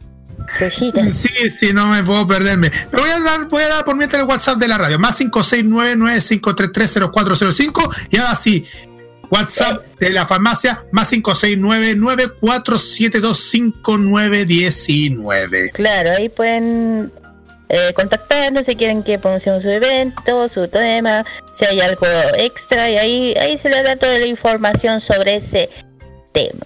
Bueno, Ah, y sí, una, y una acotación ya para irnos directamente a la música. Otro evento que se está realizando que, bueno, ya, ya se había terminado, yo creo que se está terminando, pero, pero mañana sigue, el Super Fan Vacaciones de Invierno en la Biblioteca de Santiago, Vale. donde se mue- muestra muestras de coleccionismo, comunidades, cómics, dibujantes en vivo, cosplay, obras de teatro, exposiciones de sagas, películas, series, anime, todo con entrada liberada. Esto continúa mañana desde las once y media en la Biblioteca de Santiago para que puedan asistir Vale. super fan. Ok. Ahora sí. Ya, terminamos ya con el emprendimiento geek. Vienen las canciones. La primera es el Mr. Green Apple de Inferno de el opening de Fire Force, que también la está llevando. Y el otro es el de Ron Table, ¿qué? Nino. Eso. Eh, el, con el, el ending de Planet Survival. Eh, bueno, claro, ahí les dejamos estas canciones. Después el tercer bloque de, de Biblioteca Charapedia. Para los Así nostálgicos de, que vieron Animax, ahí está esa serie. Exactamente. Para Vamos. todos los nostálgicos que vieron Animax, la segunda canción va dedicada a todos ellos. Es un buen tema. Y volvemos ya. Ay, con que no tiene esta, esta, eh, con esta charapedia que ya me agarró de algo ya.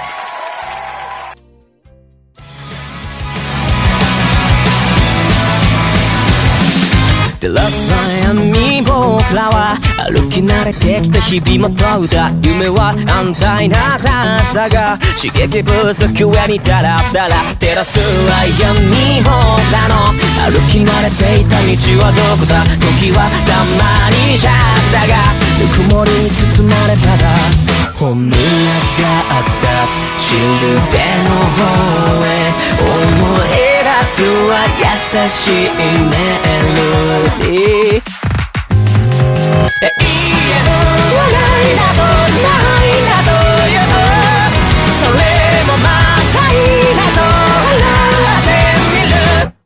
輝けばいつかは光も絶え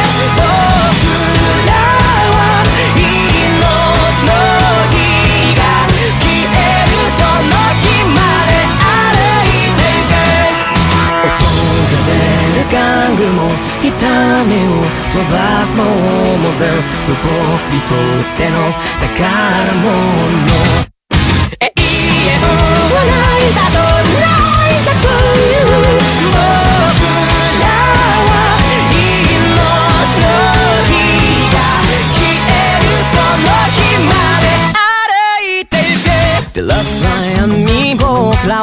歩き慣れてきた日々も問うた夢は安泰な話だが刺激不足上にダラダラ照らすは闇もなの。歩き慣れていた道はどこだ？時はたまにじゃったがぬくもりに包まれたら本宮があった。シルベの方へ。思い出すは優しいメロディー。Eh. Hey,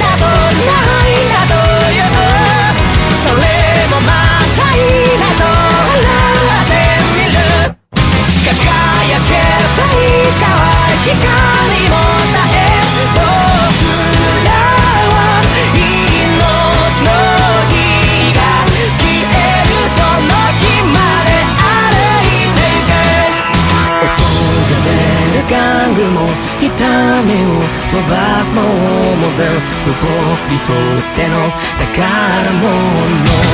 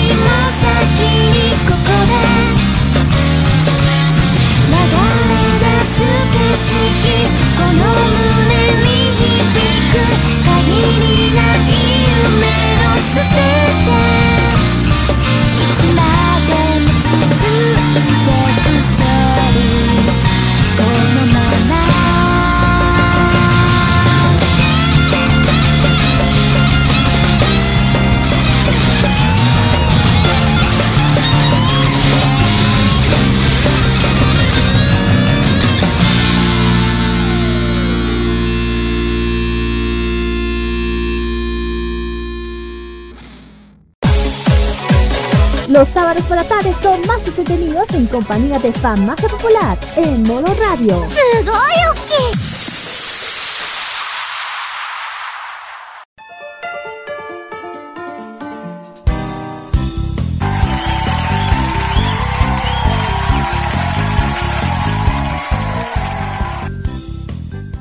Continuamos acá en Farmacia Popular por Modo Radio.cl y nos vamos a la sección favorita de muchos entre comillas, por si acaso, favorita de algunos. Que es la Biblioteca Charapedia, acá en Farmacia Popular.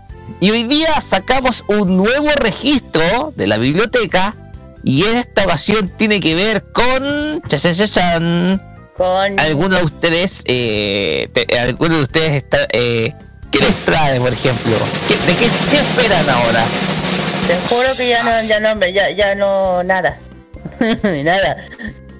Pues bien. No sé. En esta ocasión, Kira, nos vamos a dedicar a aquellos personajes del anime que quisieras tener como un líder. A ver, ¿qué va? Ok, ok, como líder, yo creo que ya sé que quiere que quisiera, pero depende. Pues bien, en los animes hay una gran cantidad de capitanes de equipos deportivos, generales, presidentes de club, presidentes de consejo estudiantil, Sí. jefes, gerentes, altos mandos, cualquier tipo de líder o cualquier tipo de hueón que se te ocurre como líder. Eso es lo que encontráis en Japón. Disculpen la palabra. Es por eso que Charapedia decidió preguntar a sus usuarios cuál sería el personaje que le gustaría que los guiara como su líder. Y hay personajes que son bastante conocidos en el listado. La encuesta se realizó como siempre y es habitual a 10.000 usuarios. Oye, el cupo limitado siempre son 10.000. Donde, ojo, el 62% del público que votó es femenino. Son mujeres. Mientras, sí, es verdad. Mientras que el 30 y, el 38% es público masculino. De los que votaron, el 63% tiene un rango de edad de los 10 y superior a 20 años, mientras que el 27%, no, perdón, el 37 tiene 30 años o más. O sea, son tipos que están completamente peludos. Eh, pues bien, vamos con el top del 20 al 1. Vamos, Carlos, por favor. 20, 20, ¿para quién? En el 20 está Brick No, Bright Noah de la serie Gundam con 121 votos. ¿Cuál Gundam? De todas las. Gundam. Todo Gundam. Sí, es Bright Noah. Ya. Pues bien. Ya, en fin, número 19. Número 19 está Koutaro Bokuto de la serie Haikyuu con 138 votos. ¿Qué? ¿De Haikyuu? Exactamente. Ok, ok. Bueno, se explica por qué fueron más mujeres que hombres los que votaron. ¿Ven? No comment. Ya, sigue. No comment. Sigue, sigue, Vamos, sigamos. Número 18. En el 18 está Mamoru Endo de la serie Inazuma Eleven con 148 votos. Puede ser, sí. Sí, y más encima que es muy, es muy ansioso, más que todo lo que quiere que quiere Endo es que, que todos practiquen el fútbol. Así es. Número 17. 17 está Edward Newgate Whitebeard de la serie One Piece con 153 votos. Bueno, no sé. No sé. Como que, que, como que, ok. No sé, de One Piece, ok. Ya. Número Vamos. 16. Número 16 para Subasa Sora, mejor dicho, Oliver Atom de Capitán Subasa con 160 votos. Como líder. Sí, por más temperamental. Por eso siempre dice el, el iba a decir el menor es nuestro amigo, weón. el menor es nuestro amigo. Esa es la frase más motivadora que tiene. Es lo único motivador, pero bueno. Eh, no, de mejor no digo nada. Atom, eh. bueno. Eso sí, eso sí, Oliver Atom, sí. No, sí, pero no, sí puede ser. No, no, porque si total, si el que más anima, pues lo va a ser es tipo, sí. Pues bien. Ya, número Continúa. 15. Número 15 es para Junpei Hyuga de Kuroko no Basket con 174 votos. Vale, vale, ya, sí. Número 14. En el 14 está Chika Takami de Love Live Sunshine con 190 181 votos. Ahora tiene sentido el por qué dijiste que los votos son mujeres. Ahora lo entiendo. Pum. Y yo ya sé que soy mujer. o. Ah. Ah. Continuemos. Ya, ya, número 13. En el 3 está Katsuya Miyuki de la serie Ace of Diamond con 197 votos. Hace de Diamond ya. En la serie eh, es de, de seguro es de ah No, de béisbol. Sí, sí, béisbol. Ah, bueno, sí. Oye, ¿sabes qué? No, sí, que, ¿sabes qué? Yo creo que sí, es una serie bien antigua, bien eh, larga. O sea, de generaciones, bien buena. Touch. Sí, sí, o bateadores. sí, sí, sí, bien buena. Sí. Número 12. Continuemos. En número 2 está Toru o Oikawa de la serie Haikyuu con 207 votos. ¿Otra vez? Así es, otra vez Haikyuu. Explíquese, porque la mayoría de las que votaron son mujeres, pues, Ya. ¿Ves? por no decir, voy a hacer una palabra fuerte, por no decir Fujoshi. Eh, Número 11. número 11, Eleven. Es para Yusuki Fukisaku de Skate Dance con 217 votos. Que dance, Skate Dance, sí, Skate Dance. ¿ves? Ok. Vamos al número 10. Mm, vamos con el top 10 y encontramos a Tezuka Kunimetsu de la serie The Prince of Tennis con 222 votos. ¡Triple patos! ¿Qué? ¿Del príncipe del tenis? Sí, a Tezuka, Tezuka. Eh, eh, no digo nada mejor. No le encuentro sentido, la mayoría que votó son mujeres. no digo nada, que como que ya que con lo que estoy escuchando en la lista creo que... ¿Qué onda? No lo sé. Bueno, filo. Sí. Sigamos. Número 9. Digamos Para que Isao, para Isao Kondo de la serie Hintama con 252 votos. ¿Qué? ¿Regintaba? Is- sí, Isao Kondo. LOL.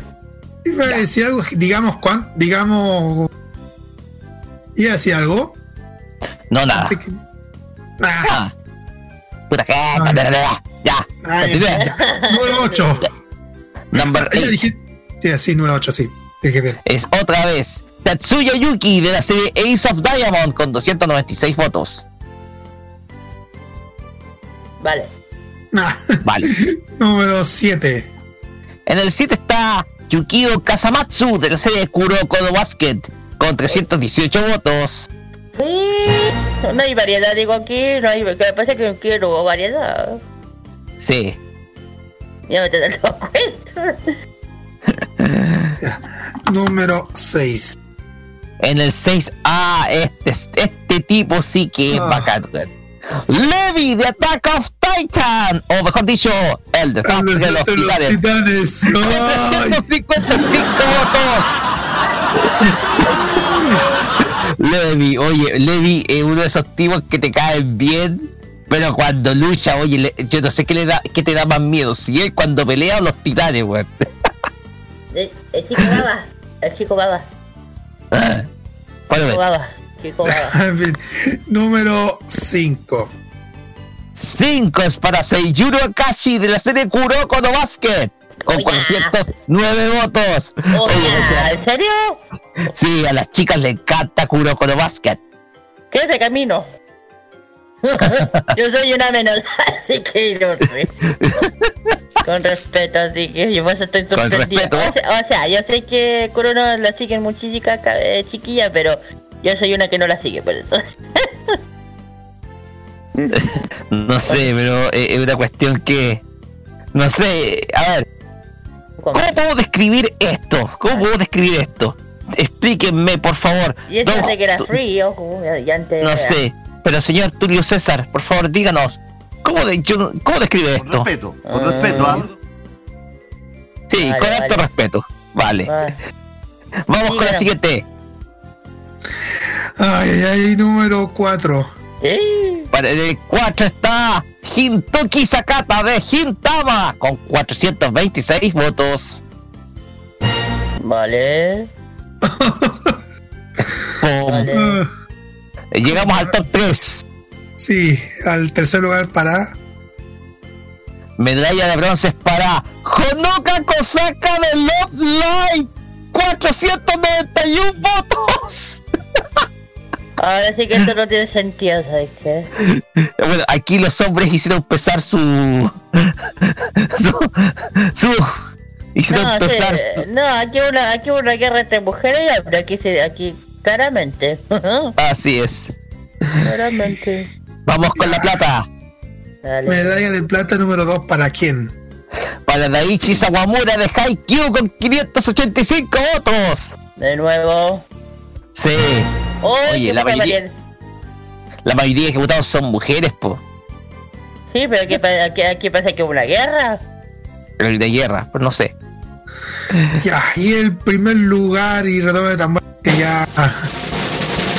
Ya no sabemos quién va a ser quien tiene el- la medalla de oro. Sí, para el pirata con sombrero de paja, Monkey D. Luffy de One Piece con 684 votos. ¿El Luffy? Sí, Bueno, bueno, en este momento, pues, ya, por lo menos no fue ninguna Haikyuu ni Kurono no Basket, así que bien. Con respeto, así que está bien. el resultado es coherente con todas las opiniones vertidas acá, así que por lo menos el resultado fue satisfactorio de este en esta encuesta charapedia que rescatamos una vez más de nuestras bibliotecas.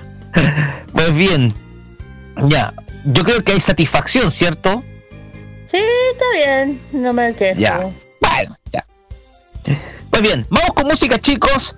Vamos a ir, vamos a ir ahora con la friqueza musical de la semana que regresa, que regresa a nuestro programa.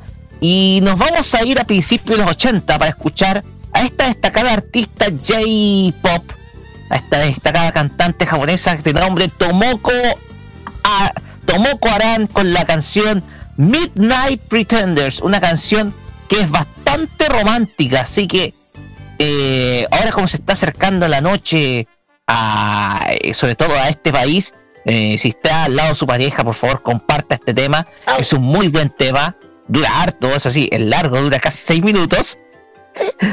y posteriormente vamos a escuchar una nueva versión para la canción Tenchi no Enogu, que es la canción de cierre de la película Macros Do You Remember Love, de la cual hablamos la semana pasada, eh, con Mari y Jima.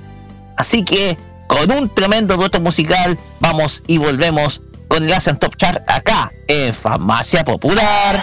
No se vayan.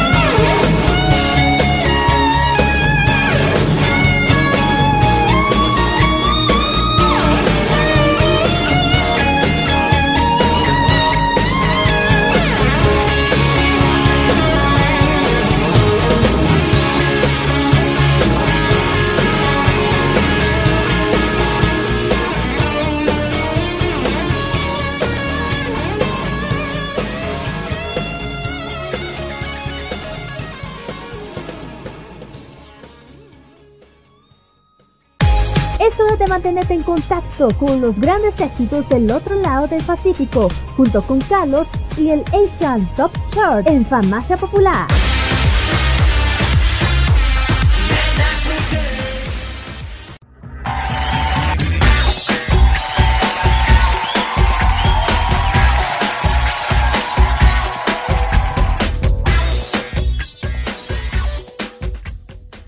Después de estos dos grandes escuchando, digámoslo, David, de hecho, el último tema le fascinó a Carlos Pinto, de hecho. Sí, esta nueva versión para ese clasicazo de, de la película Macros Do You Remember Love. Es una nueva versión. Continuamos acá en Farmacia Popular por modoradio.cl y ahora nos vamos al otro lado del Pacífico con el ASEAN Top Chart. Y Carlos Pinto nos trae las listas de Japón para este fin de semana. Carlos, Sí. todo suyo el micrófono. Gracias, Roque. Igual, esta, esta canción me gustó muchísimo. De hecho, igual. A ver, ¿cómo te voy a explicar? Yo, eh, igual esa, esa versión me había gustado mucho porque eh, no he escuchado la, la primera versión porque de la primera versión ya la he escuchado con, de- con un cover, pero pero nunca me había escuchado bastante escuchar a Marijima con esta con esta versión. Tengo que escucharla con la versión original, pero con esta versión nueva me impactó. Con, con, lo, con, con lo, con lo acorde a la, a la música actual. Así es. Exacto. Vamos directamente al, al ranking de esta semana porque en el décimo lugar sube a dos posiciones eh, Man with a Mission con el tema Remember Me. La semana pasada estuvo en el, el doceavo lugar y ya está en el décimo lugar.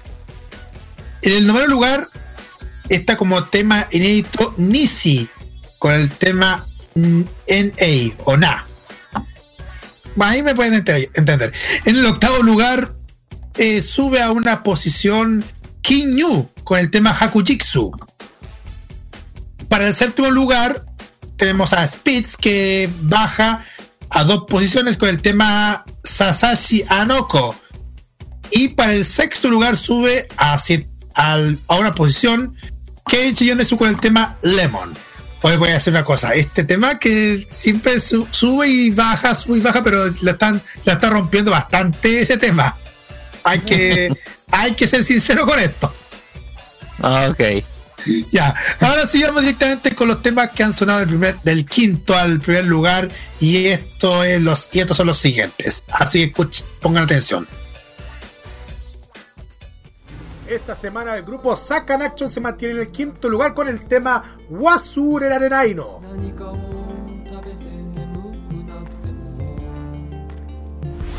Para el cuarto lugar, Amion sube a dos posiciones con el tema Marigold.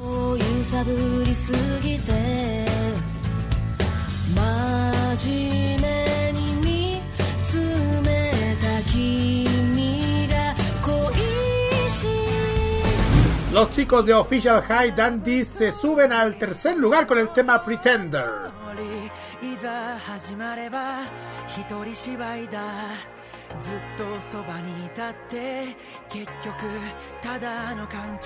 Y en el segundo lugar otro tema que sube, Masaki Suda con el tema Machigai Sagashi.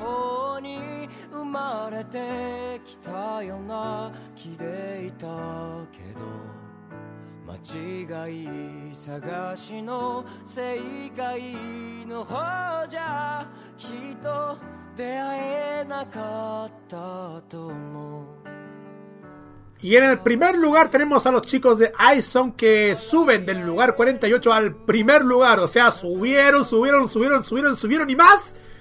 Hasta llegar al primer lugar con el tema Buenos Aires. Es el tema que vamos a escuchar. Y posteriormente después vamos a escuchar a la agrupación Furin. que esta semana bajó al doceavo lugar con el tema Páprica. Vamos y volvemos para la parte final de nuestro programa. Ah, ah, ah,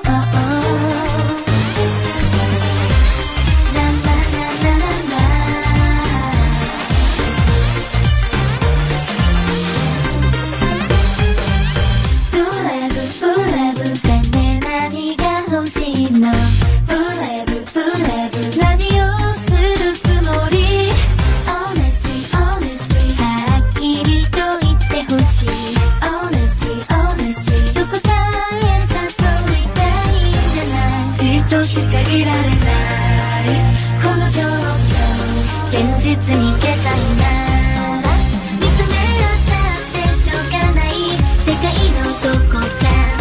正直な天国見つけましょう。さあ今すぐ遠方の汽車に乗り早朝の船進め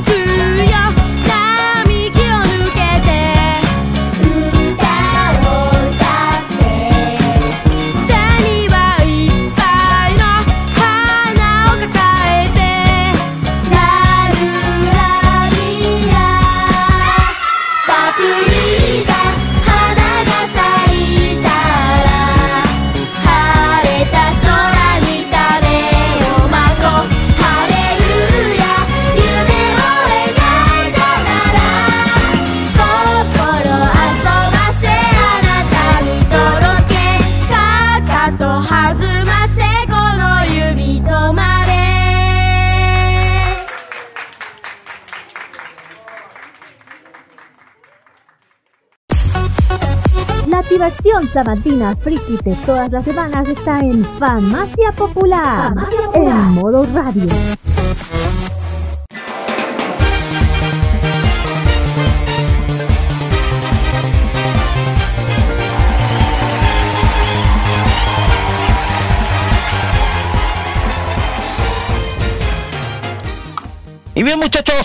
Terminamos una nueva sesión, ah, y así sesión de programa modo clásico, no, no, no, no, no. terminamos un nuevo programa acá en farmacia, un nuevo programa de farmacia popular acá en modo radio.cl, porque yo siempre digo sesión cuando hablamos sesión musical. Pero me acordé que modo clásico está en receso, volvemos en agosto, así que volvemos en agosto con todos los clásicos y tal vez podría haber algunas sorpresillas en nuestra programación, así que esténse muy atentos, sobre todo los fanáticos frikis. Sí, Y oh, hay algunas cosas que son que se van a venir y muy pronto, cosas nuevas. oh, oh. Por mientras, vamos con los saludos y comenzamos con Kira. Eh, un, saludo, un saludo a todos los que nos estén escuchando, a través de eh, toda mi familia, todos mis amigos, todos los chiquillos, a, al Jonah, a la Nati, a la Dani, al Gabo, al Lion, se nos está escuchando, un saludo muy grande a él. Eh, también a los chiquillos de Blaine Z, a Don Rodolfo, a, don- a todos que siempre nos apoyan nos y siempre están con la radio. Eh, también a, a las tiendas que han colaborado como Gengo y Cari, eh, que por, su por- por lo que pasó la otra vez, el concurso, un saludo muy grande a ella, también a, la, a mi amiga la de, de la tienda tutorita, también un saludo a ella. También a mis amigas, a la gente que me escucha, tanto de extranjero también, un saludo a todos ellos, también en, en, en el- en el reg- en las otras regiones del país también. Un saludo muy grande, grande, grande. Eso, chiquillos. Ok. Carlos Pinto, Bueno, tus saludos. mi turno. Mi turno, mi saludo especial a toda la gente que escuchó este programa como siempre, tanto todos los, todos los sábados y también en, en los podcasts que siempre hacemos, como siempre. Y también a, mis amigos también de la pega, de mi familia o como siempre, mis amigos que siempre me apoyan bastante, los primos. Y en especial a, a mis waifus favoritas, obvio. Um, Salomé, a la Bárbara, también a, pero también a, a- también a todos los Anisin que también que están apoyando a la Jessica, al- a, a, a, mu- a, a mar- a personas también y el Walcon y ¿qué más? Eh, Y también Liz, Lisa Chan también Lisa Chan, a- al Danny Bru, que también no, en- no estuvo con nosotros esta, semana, pero va a estar con nosotros ya. Ojalá, esperamos que esté la próxima semana con nosotros. A, ¿Qué más? Y am, a mis amigos de las comunidades y también de la comunidad donde estoy, a Mini Live, a- y a los amigos de, de- a todos los que, que siguen día a día en todos los rincones del país y, y especialmente a, a mi amigo de, a los amigos que siempre vamos que vamos a encontrar siempre en las en, en los eventos. En los eventos. exactamente. Es que son muchísimas personas que tenemos tenemos pendientes pero pero no- siempre a veces olvidamos los nombres pero pero pero le recordamos nu- nunca nos vamos a olvidar de ellos porque siempre los tenemos siempre con nosotros porque ustedes son, forman parte de todo lo que hacemos este programa Así es. Ok. Pues bien, de mi parte quiero mandar un saludo muy especial porque el pasado día lunes estuvo de cumpleaños una persona que yo quiero muchísimo, muchísimo, muchísimo. Se trata de mi hermana Rocío, a quien yo le, bueno, se llama, eh, eh, en términos otaku, ella se llama Chio nomás. Chio. Por lo tanto, a Chio, un gran saludo. Pasado lunes estuvo de cumpleaños, cumplió, Uh. no voy a decir su edad mejor, pero no, no voy a decir su edad, pero es la hermanita menor de quien les habla. Eh, cumple, celebró un nuevo cumpleaños en una semana que fue un poquito difícil para ella, pero igual lo logró disfrutar. pues, eh, disfrutó de una fiesta, lamentablemente no pude estar por mis temas laborales acá en la ciudad de Curicó. Entonces, es una. eh, vamos a ver si puedo darle el abrazo de cumpleaños este fin de. eh, bueno, ya le di el abrazo de cumpleaños, perdón, ahora este día sábado. Entonces es una eh, eh, ah, para aquella que fue aparte aparte es mi hermana y es mi compañera de mi compañera de por así decirlo de cosas de experiencia otaku porque vimos series juntos vimos las series desde eh, se quedó quedó marcada con Sailor Moon cuando tenía solamente 6 años de edad desde esa época eh, comenzamos a, esas esas excursiones viendo los Caballeros Zodíaco Dragon Ball desde que cuando era pequeñita ella y después las otras series que vimos a través del computador como Chobits X y otras demás, Saikano, etcétera. Por lo tanto, a Rocío, a Chio, un saludo enorme y feliz cumpleaños eh, desde acá de Farmacia Popular. Así que muchas, pero muchas felicidades, hermanita linda, querida Chio. Y también saludos a su pololo que es Christopher, que también la fue a saludar como buen pololo que es. Y por supuesto a mi familia, a todos los que me están escuchando. Y un saludo a todos los, a todos mis alumnos acá en el instituto en donde han tenido que sufrir con mi, con mis pruebas, con mis exámenes, con mis trabajos porque el semestre se acaba, así que también para ellos mis felicitaciones. Gran semestre chiquillos, ha sido un gusto eh, conocerlos y ojalá que nos podamos, ojalá me inviten a la fiesta de SRC. Ya. Sí, que invitarlo. Y nomás. Pues bien, vamos a finalizamos Farmacia Popular acá en Radio.cl hoy día 13 de julio y terminaremos con esta canción que es muy familiar para todos aquellos, sobre todo porque estábamos conversando de Fox Kids en el de, fondo en varios momentos con Carlos Pinto, la- hablando un poco de estar invertido de Akihabara. Pero ahora nos vamos con un emblema de Fox, la mejor serie que ha pasado por este canal. Estamos hablando de Shaman King y de esta su ending con la voz de Megumi Hayashibara y la canción Trust You, primer ending de esta serie con la cual terminamos esta farmacia popular número 100 por modo radio.cl. Muchachos, será hasta el próximo sábado con más entretenimiento friki. De nuestra parte será hasta el próximo, bueno, de parte del equipo se verán mañana con ellos, con Carlos Pinto, con Kira en la Otaku Win. Así que para que eh, si ustedes los pillan, nos ven, puedan tomarse fotos, salir los directos, Facebook Live nuestros. Así que eh, para que pasen un rato con lo mejor de la farmacia allá en la Otaku Win. Muchachos, será hasta el próximo sábado y nos volvemos a encontrar el próximo sábado que va a ser día eh, eh, eh, 20 de julio con más entretenimiento acá por Farmacia Popular. Que tengan muy buenas noches. Arigato gozaimasu. Buenas noches.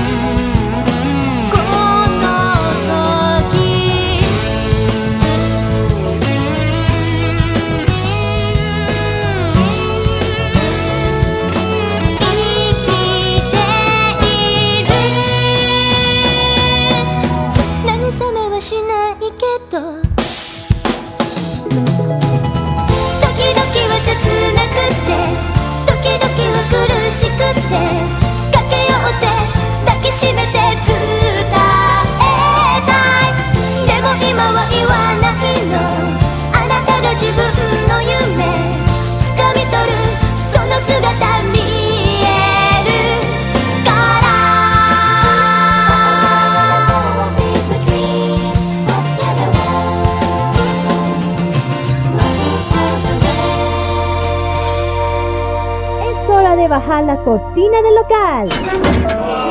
¡Se ha ido!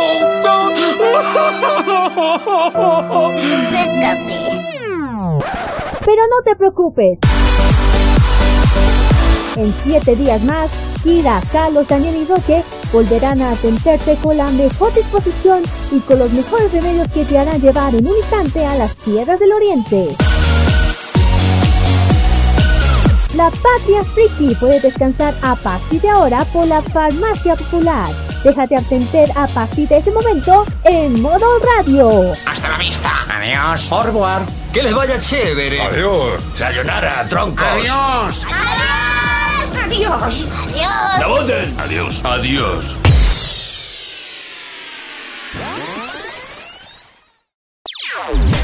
opiniones emitidas en este programa son de exclusiva responsabilidad de quienes las emiten y no representan necesariamente el pensamiento de modoradio.cl.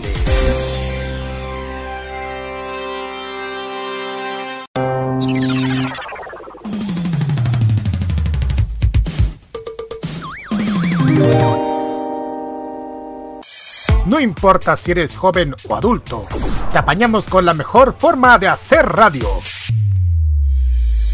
Ponte en modo radio. Es más que solo música.